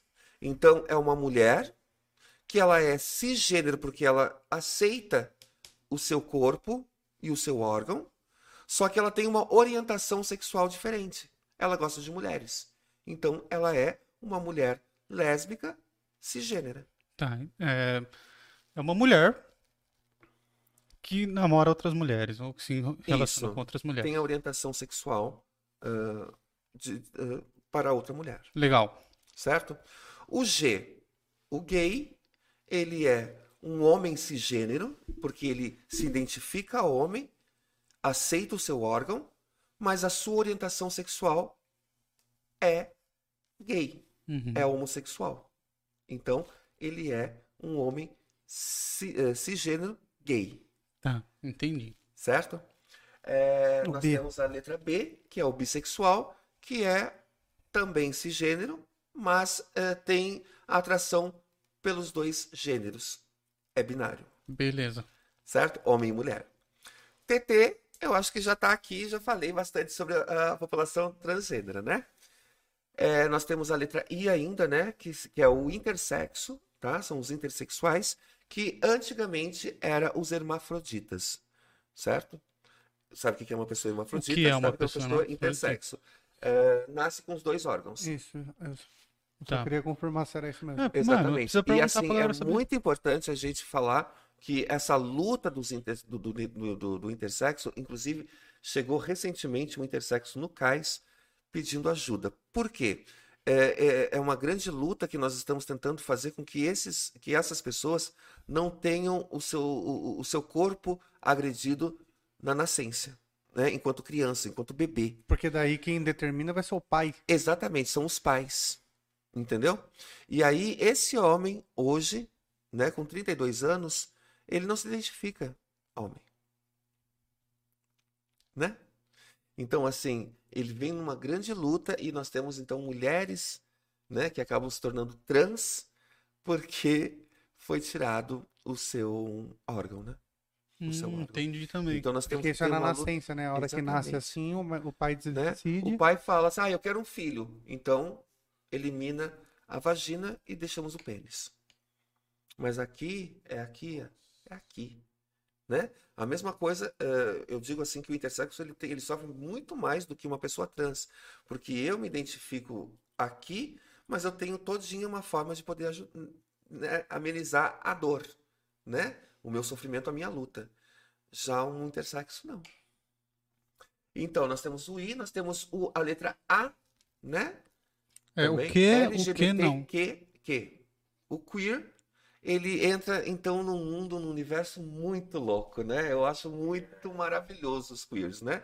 Eles, eles conseguem ser tudo que um ser humano gostaria de ser, na verdade, sabe, o queer? Né? E, e você, e você com certeza sabe queer nasceu muito da literatura marginal. Muito, muito da, dessas questões eram das literaturas marginais e o queer é porque tem um escritor, William Burroughs, que é um norte-americano, que ele vai escrever com a Beat Generation e ele escreve um livro chamado Queer. Só que o cara, o cara era uma confusão porque ele era de uma família extremamente machista, autoritária. Ele casou, teve filhas, só que ele sempre se identificava com a relação sexual homo- homossexual. Homossexual. E aí ele escreve esse queer que é um pandemônio de, de coisas assim. Exato. É uma mistura, né? Nossa, o É uma mistura. é, depois eu quero saber em relação aos andrógenos, se os andrógenos entra, entra numa categoria de aparência só ou também da sexualidade. Se a androgenia já está sendo vista. Essa é uma Tá no mais, minha. tá no mais, tá no mais. Tá no mais porque é uma outra vertente, né? É uma outra composição. Mas pode voltar, pode voltar. Então. O queer que é muito... É, Tá. o queer, então, ele vem, ele pega diversos universos, é uma pessoa extremamente que ele aborda todo o universo, né? Então, assim, ele ama, ele pode ser casado, mas ele tem, ah, ele gosta de homens, então ele sai e ele faz o que ele quer da vida dele. É uma pessoa sem amarras sociais. Exatamente, ele é completamente aberto, né? Nós temos o I, que eu já falei que é o intersexo, né? E Intersexo. os assexuados, né? O, o que é ser uma pessoa assexual? Ele não transa, ele não faz sexo, né? Ele ama, ele gosta, ele namora, mas não tem aquela aptidão de fazer sexo. Acho meio estranho isso aí, mas assim, tudo bem, né? É um direito que assiste essa pessoa. As pessoas assexuadas que são bem-vindas na nossa, na nossa nomenclatura e respeitadas, né? Nós temos que Importante. respeitar. E, E aí mais? nós temos o, a- o P, que foi o pansexual, os pansexuais, né? E mais, e aí vem diversas e diversas outras nomenclaturas. É, quando eu falo hétero, né? É porque a Sami Fortes é uma mulher trans, certo? Heterossexual. Porque quan- quando eu entrei no binarismo, certo? Eu tive que entrar no binarismo, né? Para poder ser reconhecida como mulher Hum, né? Então, mas eu, a minha orientação sexual é hétero. Eu gosto de homem, sim. certo? Nós temos mulheres trans, transexuais, bissexuais, lésbicos, gays e tudo mais. Sabe onde eu, eu sabe, aprendi isso? Naquele seriado Sense8. Certo? Que daí tem uma, uma, um homem, né? Que ele Aham. se transforma em um. Ele é, uma- ele é trans, Uhum. né? Ela é trans, ela, ela muda, e ela, namo, e ela namora uma outra mulher. Outra mulher. Aí na É. minha cabeça ficava assim, É uma mas- mulher trans é, lésbica, né? Isso, aí na minha cabeça ficava, mas se ela gosta de mulher, por que ela não era ficar homem? Aí eu fui Nós temos uma representatividade aqui, assim, que é uma pessoa que eu apren- aprendi e aprendo toda vez que vejo e converso com ela, uma grande profissional, que é a Camila Godoy, né? A Camila Godoy, voca- baixista, né, da- da- das clandestinas, ela é uma mulher trans lésbica. E ela levanta a bandeira e ama a Camila. Camila, um beijão, mana. Dá um Que é? Ai, vocês têm que chamar clandestinas aqui, que essas mulheres são. Olha, boca, abri a boca aqui, que Deus. Mas são mulheres maravilhosas, maravilhosas. E, e durante toda essa, essa minha militância, a gente vem, aca- a gente acaba conhecendo tantas pessoas maravilhosas, né? Pessoas que eu, se eu não fosse militante, eu jamais teria condições, como o Camaleão, né? Que a gente se conheceu, né? né? Dentro da, da militância, Eu, né? assim, eu, eu tenho uma admiração muito grande por essa questão. É... Aí que eu não quero ficar cortando, não sei, eu tô cortando. Mas eu acho que a questão da temática do gênero ser um vir a ser, Uhum. nunca ser uma coisa fixa, cara, isso é uma coisa que filósofos falavam no começo do século XIX. Sim. Eu fico imaginando eles vendo esse mundo hoje e não entendendo. Exatamente. Porque pra gente é muito complexo. Pra eles que falavam, por exemplo, tem um filósofo que fala, né? Transvalorização, né? E aí depois a gente vem com a Judith Butler, que ela fala muitas coisas. Eu acho que é muito assim, o meu conhecimento é muito pouco. Mas eu, eu acho incrível o lance de vocês tomarem o arco-íris para si, essas bandeiras. Eu acho uma coisa assim que a humanidade precisa aprender muito, meu, sabe? É, é muito aquela metáfora do X-Men, que a gente ainda não aprendeu a lidar com uma evolução, uma outra visão de mundo que não seja nossa. Exato. E eu acho incrível, assim, eu tenho uma admiração muito grande mesmo, assim. Eu tento estudar e trazer isso para a literatura, mas para mim é muito difícil, porque eu tenho medo de ferir ah, os lugares de fala, certo? A, a figura do camaleão é justamente para isso, para tentar interferir nos outros lugares. Mas eu tenho medo de ferir, né? Não Sim, interferir, entende? Mas é incrível, é incrível. É... Mas todas as pessoas que vêm a somar na nossa luta, na nossa bandeira, na nossa resistência, eh, jamais vai nos ferir, Ah, né? Jamais vão nos ferir. Nós precisamos sim de todos juntos com a gente para que a gente possa fazer essa construção dessa sociedade mais humanizada, principalmente, né? É, é, mas é, é que nem aquilo que eu te falei em off, assim, as pessoas acabam ofendendo sem ter intenção de ofender. Muitas Né? vezes sim. Quando eu falei é, no começo que você me corrigiu, nem lembro mais como eu falei. Ele, Você falou ele. outra Eu vez. falei ele, ou travesti, eu falei Isso. travesti. Não foi minha intenção, entendeu? Sim, Mas sim, sim. alguém pode ter se ofendido, Exato, né? exato. Porque eu entendo também que há uma certa canseira das pessoas de ter que ficar corrigindo o te- tempo todo. Ah, sim, sim, né? sim. Mas é necessário. É necessário. Para que a gente possa fazer essa nova construção, é necessário que a gente sempre pontue, né? É, por exemplo, dia 28 de junho é o, é o Dia Internacional do Orgulho LGBT, né? Mas as pessoas sabem por que que existe esse dia? Você sabe por quê? Não, Não, por quê? 28? Então, 1969, lá vamos lá atrás, Camilhão já sabe. Então, teve ah, a grande revolução, né? A grande tomada do Stonewall, que era um, um bar norte-americano, se eu não me engano, né? Norte-americano, né? Que eh, tinha situações de agressão e de violência vindo da segurança pública. Então, ah, gays, lésbicas, transexuais, todos os LGBTs eram ah, cometidos à, violência, né? E aí, uma grande negra transexual, Marsha Johnson, chegou e falou: Chega, gente, eu não aguento mais apanhar do nada. Eu sou considerado como uma marginal, porque eu sou trans, porque eu sou gay, que eu sou viada e sou preta. Eu tô cansada. E ela afrontou. Foi o primeiro afronte que teve eh, naquele, naquela noite de 28 de junho de 1969 eh, com a polícia. E ali toda todo o bar resolveu ir para cima. Eles cansaram. Então foi a grande revolução, foi a grande revolta do Stonewall. E de lá para cá, então, aí naquele dia e, na- e nas semanas, nos dias seguintes, tomou uma proporção muito grande, porque aí todos os LGBTs e toda a sociedade começou realmente a ver que existia esse preconceito, existia essa ignorância de uma sociedade conservadora. E aí começou a grande revolução no mundo, né? Várias cidades de diversos países e, e regiões começaram realmente a trabalhar em prol dessa, dessa revolução, dessa revolta. A fagulha necessária. Exatamente. E aí começou, de, uns, de alguns anos para cá, começou no dia 28 ser o dia do orgulho, e aí é o dia da parada do orgulho. Entendeu? Então, para muitas pessoas da sociedade que falam, para que, que existe essa festa aí, hein? Essa baixaria, né? De ver viado ah, beijando viado, homem beijando homem, e travesti de seis de fora, aquela coisa assim. É o dia da liberdade de expressão. É um dia de luta, de representatividade. É o dia que nós precisamos fazer valer as nossas políticas públicas. E LGBTQIA+, é festa, é alegria, é amor, certo? Hoje nós temos aí a maior parada, né, do orgulho LGBT do mundo, que é em São Paulo, capital. E Jundiaí tem ainda? Sim, sim. Você lembra que a mãe levava a gente no, no- Uhum. quando tinha? Exatamente, porque assim, é- é- eu sou uma das organizadoras, né? Fui, durante muitos anos aí a organizadora da parada LGBT aqui em Jundiaí, que a gente consegue colocar 20 mil pessoas na rua. Poxa, Na 9. Na, Era na na nova, 9. Na nova, no centro, né? E agora está sendo na Ferroviários. E agora, devido a tempos pandêmicos, nós estamos fazendo online, né? Esse ano vai ter as surpresas aí. pô, que legal. Aguardem, aguardem. Era pra gente estar na rua, né? Eu tava assistindo. tava assistindo hoje Espanha e Itália, velho. Estádio lotado já. No UFC já teve. Já... Todo mundo assistindo o jogo normal, como se nada tivesse acontecendo. É, a gente fica feliz pelos nossos irmãos lá É. de fora, né? E É que nos torcendo e resta. rezando que a gente consiga ainda ver um país melhor e literalmente voltando ao normal, né?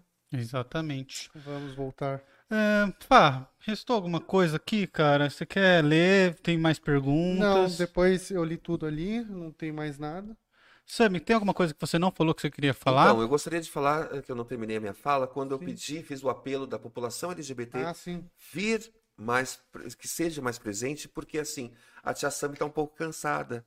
Porque assim, hoje eu estou representando a população LGBT nos conselhos municipais, né? Sami, você faz de tudo um pouco? Faço de tudo um pouco, sim.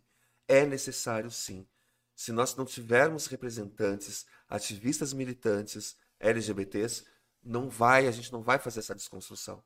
Então hoje eu ocupo diversos espaços, tanto na gestão como na sociedade civil, em tudo que é lugar. Hoje eu, participo mais de 18 coletivos a nível nacional, porque é preciso sim a gente estar no meio de tudo e de todos para que a gente possa fazer a representatividade. Então, você é LGBT, vem com a gente, venha com a gente, porque a gente precisa sim unir forças para fazer essa desconstrução e construir um dia melhor. LGBTs univos. E os microfones do Parla sempre estarão ligados para vocês, sempre que vocês quiserem. Ai, muito Exato. obrigada, né? Eu acho que em nome de toda a minha população, eu gostaria de agradecer esse momento. É um momento histórico. Porque quando que nós iríamos pensar que uma pessoa trans iria ter voz e lugar de voz, lugar, né, da sua voz, para falar sobre a sua comunidade, sobre a sua população, com pessoas cisgêneras, três homens héteros. Então, É. assim, o nosso muito obrigado pelo respeito, pelo, pelo, pela oportunidade que vocês estão dando para que a gente possa realmente fazer essa nossa fala, esse nosso espaço. E, e agradecer a todos que estão presentes aí, né? Ou que vão ainda ver, né? Sim. Pede pra galera Mas- se inscrever aí. Oi? Pede pra galera se inscrever no nosso E canal. aproveite, aproveite e inscreva-se no canal Parla Podcast para poder também ampliar aí a nossa Isso. diversidade. É aí isso. é- Camales, tem perguntas? Você acha que eu vou falar demais? Vai ser muito longo? Não, não, só queria mais um relato. Então vem falar no microfone, porque fica ruim você falando daí, cara. É, mas vou ter que pôr a câmera em. Põe a câmera na geral. Não, põe na geral e vem. Eu não sou técnico ainda, não manjo. Camales tá aprendendo a mudar a câmera. Ele fica bravo com nós, que nós põe ele pra mudar a câmera, que ele não sabe fazer. Eu falo, porra, o mais inteligente de tudo nós aqui não é possível. Tá. É, Poxa, Sami, foi, foi uma experiência incrível, assim. A gente não se conhecia tanto. Eu queria até estreitar nosso diálogo, conversar mais. Eu, eu fico muito feliz porque você faz muito pela cidade e, assim. é- é- é- Chega a ser muito óbvio o que eu vou falar, mas eu quero agradecer muito a sua participação, foi muito importante. Opa, deixa eu sentar aí, dar um cantinho. Eu quero agradecer muito aí a três gordinhos não vai caber. ô. É, peraí que vai. E assim, sabe, eu, eu tive oportunidade, co- como eu tava te falando, eu tive oportunidade de dialogar com alguma, alguns alunos e algumas alunas trans na escola e aprendi muito com essas pessoas, mesmo assim, num...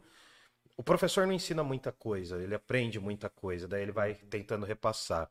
E assim, eu fico chocado assim quando você falou que não tinha referenciais para sua vida. Exato. Logo na, na- na- no- nos, seus, nos seus períodos de transformação. na- eu, imagino assim, o seu Transição. crescimento. De transição, perdão, perdão. No- nos seus períodos de transição, eu fico imaginando assim como é partir do zero, partir do, de um grau zero. Então, assim, ó, deixo aqui a minha admiração por você e eu gostaria que você desse mais uma palavra mesmo, assim, de motivação para as pessoas, porque o que a gente está precisando é expandir as nossas formas de amor entender Exatamente. mais, né? Exatamente. Antes de sermos qualquer coisa, a gente precisa ter a valorização Do desse humano, amor, né? desses seres.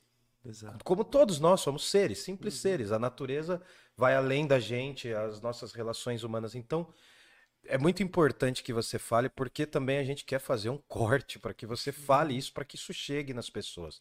Tem muitas pessoas que se que sofrem, que se escondem, que se automutilam, que Exato, estão exato. passando por situações horríveis, que eu creio que seja pior possível. E eu queria dizer assim, é, hoje, além de você mesma ser a sua referência, quais, quais são as suas maiores referências hoje para agir? Então, hoje nós temos assim, eh, graças a Deus, né, representantes na política e que infelizmente ainda são atacadas. Aqui mesmo na- no estado de São Paulo nós temos a Erika eh, Hilton, né, a nossa grande vereadora que está, que inclusive foi ameaçada, né? Ela tá até morando Sem endereço, Exato. os pais não sabem onde ela Exatamente. mora. Ninguém é? sabe, ninguém sabe. Nós tivemos também uma grande amiga minha também, que ela é é, co-deputada, né? Não, co-vereadora, é, que ela é da bancada, que é a, a Yara Carolina, que também foi ameaçada. A nossa deputada Érica Monguinho também é atacada. Então, assim, essas são as nossas inspirações, porque elas são mulheres de verdade, né? Porque elas estão ah, enfrentando um parlamento, elas estão enfrentando uma casa de leis e que estão ali tentando fazer essa representatividade e mesmo em toda essa situação, elas conseguem ainda nos dar a- a- aquela esperança de dias melhores para nós, né? De construção de políticas públicas, na verdade. Então, eu acho que essas na- são, são louváveis essas essas mulheres maravilhosas aí, né, trans, que apesar de toda essa situação no Rio de Janeiro, no Rio Grande do Sul, em todo o país, estão fazendo a representatividade. É, hoje, eu digo assim, né? A maioria, nós temos um coletivo, eu criei um coletivo, é, TTs, Jundiaí Região, e nós temos aí mais de 90 pessoas, né, transexuais, e eles e todos me chamam de mãe, né? A mãe trans, né? LGBTs também me chamam de mãe. Por quê? Porque eu faço aquele acolhimento, mas eu não quero saber. Eu não quero saber se- o seu gênero, eu não quero saber sua cor, eu não quero saber suas condições financeiras, nada. Eu quero, eu, porque eu te reconheço como ser humano. E eu gostaria muito que todos pudessem, todos, né, pudessem eh, enxergar o ser humano como ser humano mesmo, né? Eu acho que falta mais amor, mais empatia, mais equidade, né? Mas a gente está fazendo essa construção e eu tenho certeza que o nosso tijolinho está sendo parte dessa construção. Tá. Poxa, muito bonito. Uma última pergunta que eu acho que é importante. O preconceito. Não é a última, então, porque tem a nossa pergunta de todos. É, Mais uma pergunta. tá. É, a- o, o preconceito é um medo do- da pessoa? Sim. Sim, sem sombra de dúvida nenhuma. Eu acho que, na verdade, é, quando se fala do preconceito, é, é incrível, é a hipocrisia. A maioria dos homens que, que, que durante, é, a- a- na presença de sua família ou de amigos, é, recriminam, fazem chacota, humilham esses corpos, né? Principalmente os, os corpos trans. E que na calada da madrugada, na escuridão da rua, estão lá procurando para satisfazer seus fetiches. Eu digo sempre muito isso. É, é engraçado, porque quando eu venho falando dos corpos trans, principalmente, eu venho falando de corpos invisíveis, corpos marginalizados, corpos hipersexualizados. E quando eu venho falando essa fala, quando eu faço essa fala de hipersexualizados, eu, enquanto ativista militante, para ocupar o- essa representatividade, ocupar esses espaços, eu tive que mudar completamente a minha vestimenta porque me olham e, eh, com, com desejo, me olhavam o corpo como olham corpos trans, com desejo, somente com fetiche, como se fosse um pedaço de carne. Então eu tive que mudar essa, a minha aparência, eu tive que mudar a minha forma, me incluir novamente no binarismo e na sociedade, para que pudesse ter um pouquinho de respeito. Então eu digo que são corpos hi- hipersexualizados e, e- e pior de tudo, corpos matáveis. E quando eu venho falando sobre essa parte, essa vertente de corpos matáveis, eu venho falando que exatamente nós vivemos num mundo, num, num país que no ranking mundial é o número um que mais mata pessoas trans. Sim. Mas em contrapartida é o país número um no ranking mundial que mais consome, consome pornografia trans. Hum, Então, para esses, pra essas- pra esses homens, para essas pessoas preconceituosas, é, é o medo. Eu digo que é medo porque é medo de aceitar o que ele gosta, o que ele quer, e por, infelizmente, ser hipócrita e ter que viver no convívio social, precisa, então, recriminar o seu próprio, opa, o seu próprio desejo. E as mulheres têm medo, sim. Tem muitas mulheres que falam que são preconceituosas porque elas têm medo da disputa. É normal da mulher, né? Mas a gente não quer ocupar o espaço de ninguém. A gente só quer ocupar o espaço que foi nos rejeitado durante uma vida inteira. Lindo. é isso. Temos uma última pergunta que nós fazemos para todos os nossos convidados, que ela é uma pergunta filosófica e não tem certo e errado. Posso? Deve. Temos que fechar com chave de ouro. Sami, na sua opinião, na sua opinião, quem mais mal fez à humanidade? Os bancos, igre- as, as igrejas ou as mulheres trans? Os homens. Os homens. É isso. E É nós. isso. Concordamos sempre. Sami, muito Obrigado, obrigado, pela Obrigada. presença. Deus abençoe a todos, a todas e a todos. É, eu só peço assim um último, um último apelo aqui. Gente, a pandemia não acabou. Por favor, quem não foi, não, quem não foi se vacinar e que já passou a sua vez, volte, vá, vá se vacinar. A gente precisa é, combater esse vírus maldito que já fez tantas e tantas vítimas, né? E eu digo assim que o ser humano é tão complicado, ele é tão difícil de conviver, o ser humano, né? Porque eu só vou ter consciência do perigo e da catástrofe desse caos mundial a partir do momento que acontecer com alguém da minha família, de dentro da minha casa ou comigo mesmo.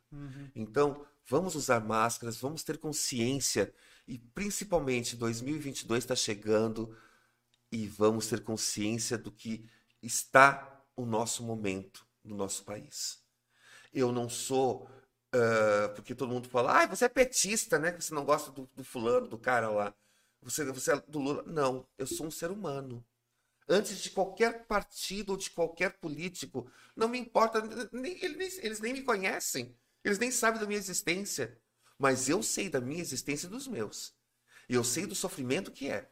Então, vamos votar com consciência, vamos ver realmente quem é quem. Porque de absurdos e de sem vergonha, a gente está cansado. É votar e participar da vida política, né? Isso é Com importante. certeza. O que, que é? Lê aí, Fá. Ah, deixa eu ver aqui. A da Milena. Oi, Milena. Mi. Não atualizou aqui ainda não, hein? Tá, aqui já aparece pra mim. Não, aqui apareceu aqui pra mim, ó. Poderia falar um pouco sobre como o movimento feminista poderia apoiar mais a causa LGBTQIA+. Então, você sabe que isso aí é um ponto realmente bem interessante, porque existe ainda dentro do, do, do movimento feminista a não aceitação da mulher trans. Por quê? Porque elas tem algumas feministas que não aceitam e não acreditam que a mulher trans seja mulher para estar no feminismo. Né? E aí acham que vão que nós viemos para ocupar o espaço, para poder tirar o lugar delas de fala que elas estão há tantos anos. Mas aí eu digo assim, né? É, para de ser burra, mulher. Né? Para de ser burra. É, não tem outra cabe A palavra. união faz a força, a gente está procurando os mesmos direitos, os mesmos direitos. né? A gente vai se fortalecer, a gente não veio para tirar, roubar espaço de ninguém. Mais uma vez eu falo, a nossa, a nossa, a nossa luta, a nossa construção aqui junto com qualquer ser humano é para trazer o fortalecimento do ser humano, do amor, das, da- dos direitos dos- da- de políticas públicas, de sermos enxergadas. Você está entendendo? Então, existe hoje dentro do- da militância feminista, eu faço parte aí de quase nossa, de muitos movimentos feministas, né? E assim, é, ocupei o meu espaço, vim trazendo toda a verdade, trazendo a, a verdade para essas mulheres, e hoje sou muito benquista, sou uma das frentes aí de quase todos esses movimentos que participam. E, e como uma mulher pode, o- o grupo feminista pode nos ajudar, é fazendo fazer a, a- a real representatividade das mulheres LBTs, né? Das mulheres LBTs. Mulheres lésbicas, mulheres bissexuais e transexuais. Aceitem, se unam e força. Ele não. É isso. Lindo. Galera, muito obrigado pela audiência. Eu Quero agradecer de novo por ter aceito o nosso agradeço, convite. Eu agradeço. É, de toda uma população. É, queremos que volte quando quiser. Ah, nós estamos abertos aqui para te receber, receber qualquer pessoa do movimento. Ah, quero agradecer Eu só a todo queria mundo. voltar bem rapidinho. Claro. É, eu acho que assim é, vale a pena porque ah, o, a parada LGBT, né, do orgulho LGBT aqui do município de Jundiaí é em setembro. Vai acontecer, vai acontecer no dia 26 de setembro. É, não sei se é também do conhecimento da galera, mas é, eu comecei na, na, na- na mídia agora também, né? Sou apresentadora de televisão. Ah, que legal. Exatamente, de TV, um programa Conversidades. Nós estávamos numa casa, agora vai ser lançado o meu programa novamente, né? A nossa reestreia dia 14 agora de julho. programa Conversidades, com, com, como sempre, pioneiros, né? É A primeira mulher trans eh, apresentando aí à frente de, uma, de, um, de um programa de TV, trazendo toda a militância, trazendo todos. Qual canal? Hã? É, vai ser na nova emissora Infoco TV Web. Ah, Ah, tá. legal. Na Muito Infoco. legal. E assim, quero vocês lá, né? Pô, Só só convidar. Se eu vim, agora vocês vão lá. Só convidar. É um aí, prazer tá bom? enorme. Então eu convido todos a estarem conosco, né? Ah, todas as terças, né? Parla. Parla É toda isso? terça e toda sexta temos o Filobrizando com a participação do Wildon. Certo. Participação e toda né? quarta-feira, a... pulem lá no nosso canal lá, no Conversidades. E aí tá tudo bem, tá tudo misturado, tá tudo junto. É isso. Vamos fazer um collab. e, e você falou, em setembro é provável que Então, estejamos setembro- vacinados, né? Exato. Então, setembro, a gente então pede, né, para que todas as mídias, todas as, a- a- as oportunidades que a gente tenha para poder fazer essa divulgação, nós vamos estar fazendo esse ano, mais uma vez, devido à situação, ah, uma parada online, né, lá na Infoco. A Infoco que vai estar, a gente vai estar usando os estudos da Infoco. E também a gente vai querer vir aqui, fazer uma festa aqui com vocês aqui, colocar Pode vir. aqui o Mo- o Move 8, né? Move Move 8. 8. Move 8 e Parla, deixando aqui, ó, o arco-íris com muito amor, com muita alegria e muito respeito. Isso uma aí. sábia uma vez me disse, invade. Foi a Tainã. Bom, galera, eu quero agradecer, agradecer aos patrocinadores, a Movie 8. Se você é um artista, precisa de produtor, entre lá no site, entre em contato com eles, que eles são muito bons no que eles fazem. Uma outra empresa que patrocina a gente aqui é a EC Pinturas. A EC Pinturas é uma empresa. Que deixa seu mundo mais colorido. Nossa, que bonito! Ó, tem tudo Verdade. Vamos lá, galera Verdade. LGBT. Cara, eles são extremamente caprichosos, então eu recomendo que contratem, façam um orçamento de forma gratuita, se falar que viu aqui no Parla. E temos a pizzaria Giuseppe. Entrem lá no, no- na descrição do vídeo aqui, tem os, os telefones da pizzaria. Fala que viu no Parla. De sexta-feira tem desconto, se falar que viu aqui. E peça uma pizza lá. Para convidados tem mais desconto ainda, porque ah, eu vou, hein? Pô, pode pedir. E é boa a pizza, viu? A gente em casa lá agora só pede deles. É realmente Ai, muito vou- boa. Vou, vou, vou experimentar. Recomendo. É, recomendo de quatro queijos. É, e temos os nossos próprios patrocinadores, né? Que é o público, que através do Apoia-se e do Pix fazem doações pra gente. Então, se você entende que o nosso trabalho tem algum valor, se você entende que é importante fazer o que a gente vem fazendo aqui, a- a- os trabalhos da filosofia que a gente faz também, faça sua doação pra gente. Pode ser de um centavo até onde sua imaginação alcançar via o Pix, que é o pix@parlapodcast.com.br. pix@parlapodcast.com.br. E nós temos também uma doação que é mensal, você se cadastra lá só uma vez e todo mês desconta do seu cartão, que é através do Apoia-se, que é o apoia.se barra parlapodcast. apoia.se barra parlapodcast. Tudo isso está aqui na descrição do vídeo. E é, apoiando a gente dessa maneira, é uma maneira de que vocês fazem permitir que nós podemos convidar quem nós quisermos, que nós não dependemos de patrocinadores e que nós continuemos fazendo esse trabalho, né? Maravilhoso, por sinal. Muito Obrigado. obrigado. É para dar né, a- a- o espaço de voz né, para todos, não é qualquer um. Então, parabéns ao Parla. Muito parabéns. obrigado. Obrigado. Muito obrigado. E galera, se você não pode fazer nenhum tipo de doação financeira, ajude a gente se inscrevendo no canal. Beleza? Era isso o recado. Muito obrigado de novo por ter aceito o nosso Eu que convite. agradeço. E estamos esperando o seu convite agora, hein? Pode deixar. Agora eu Já- vou cobrar. Logo, logo vocês estarão lá no Conversidades. É isso, galera. Obrigado a todos, um abraço. Boa noite, tchau, tchau. Tchau, tchau. Fui.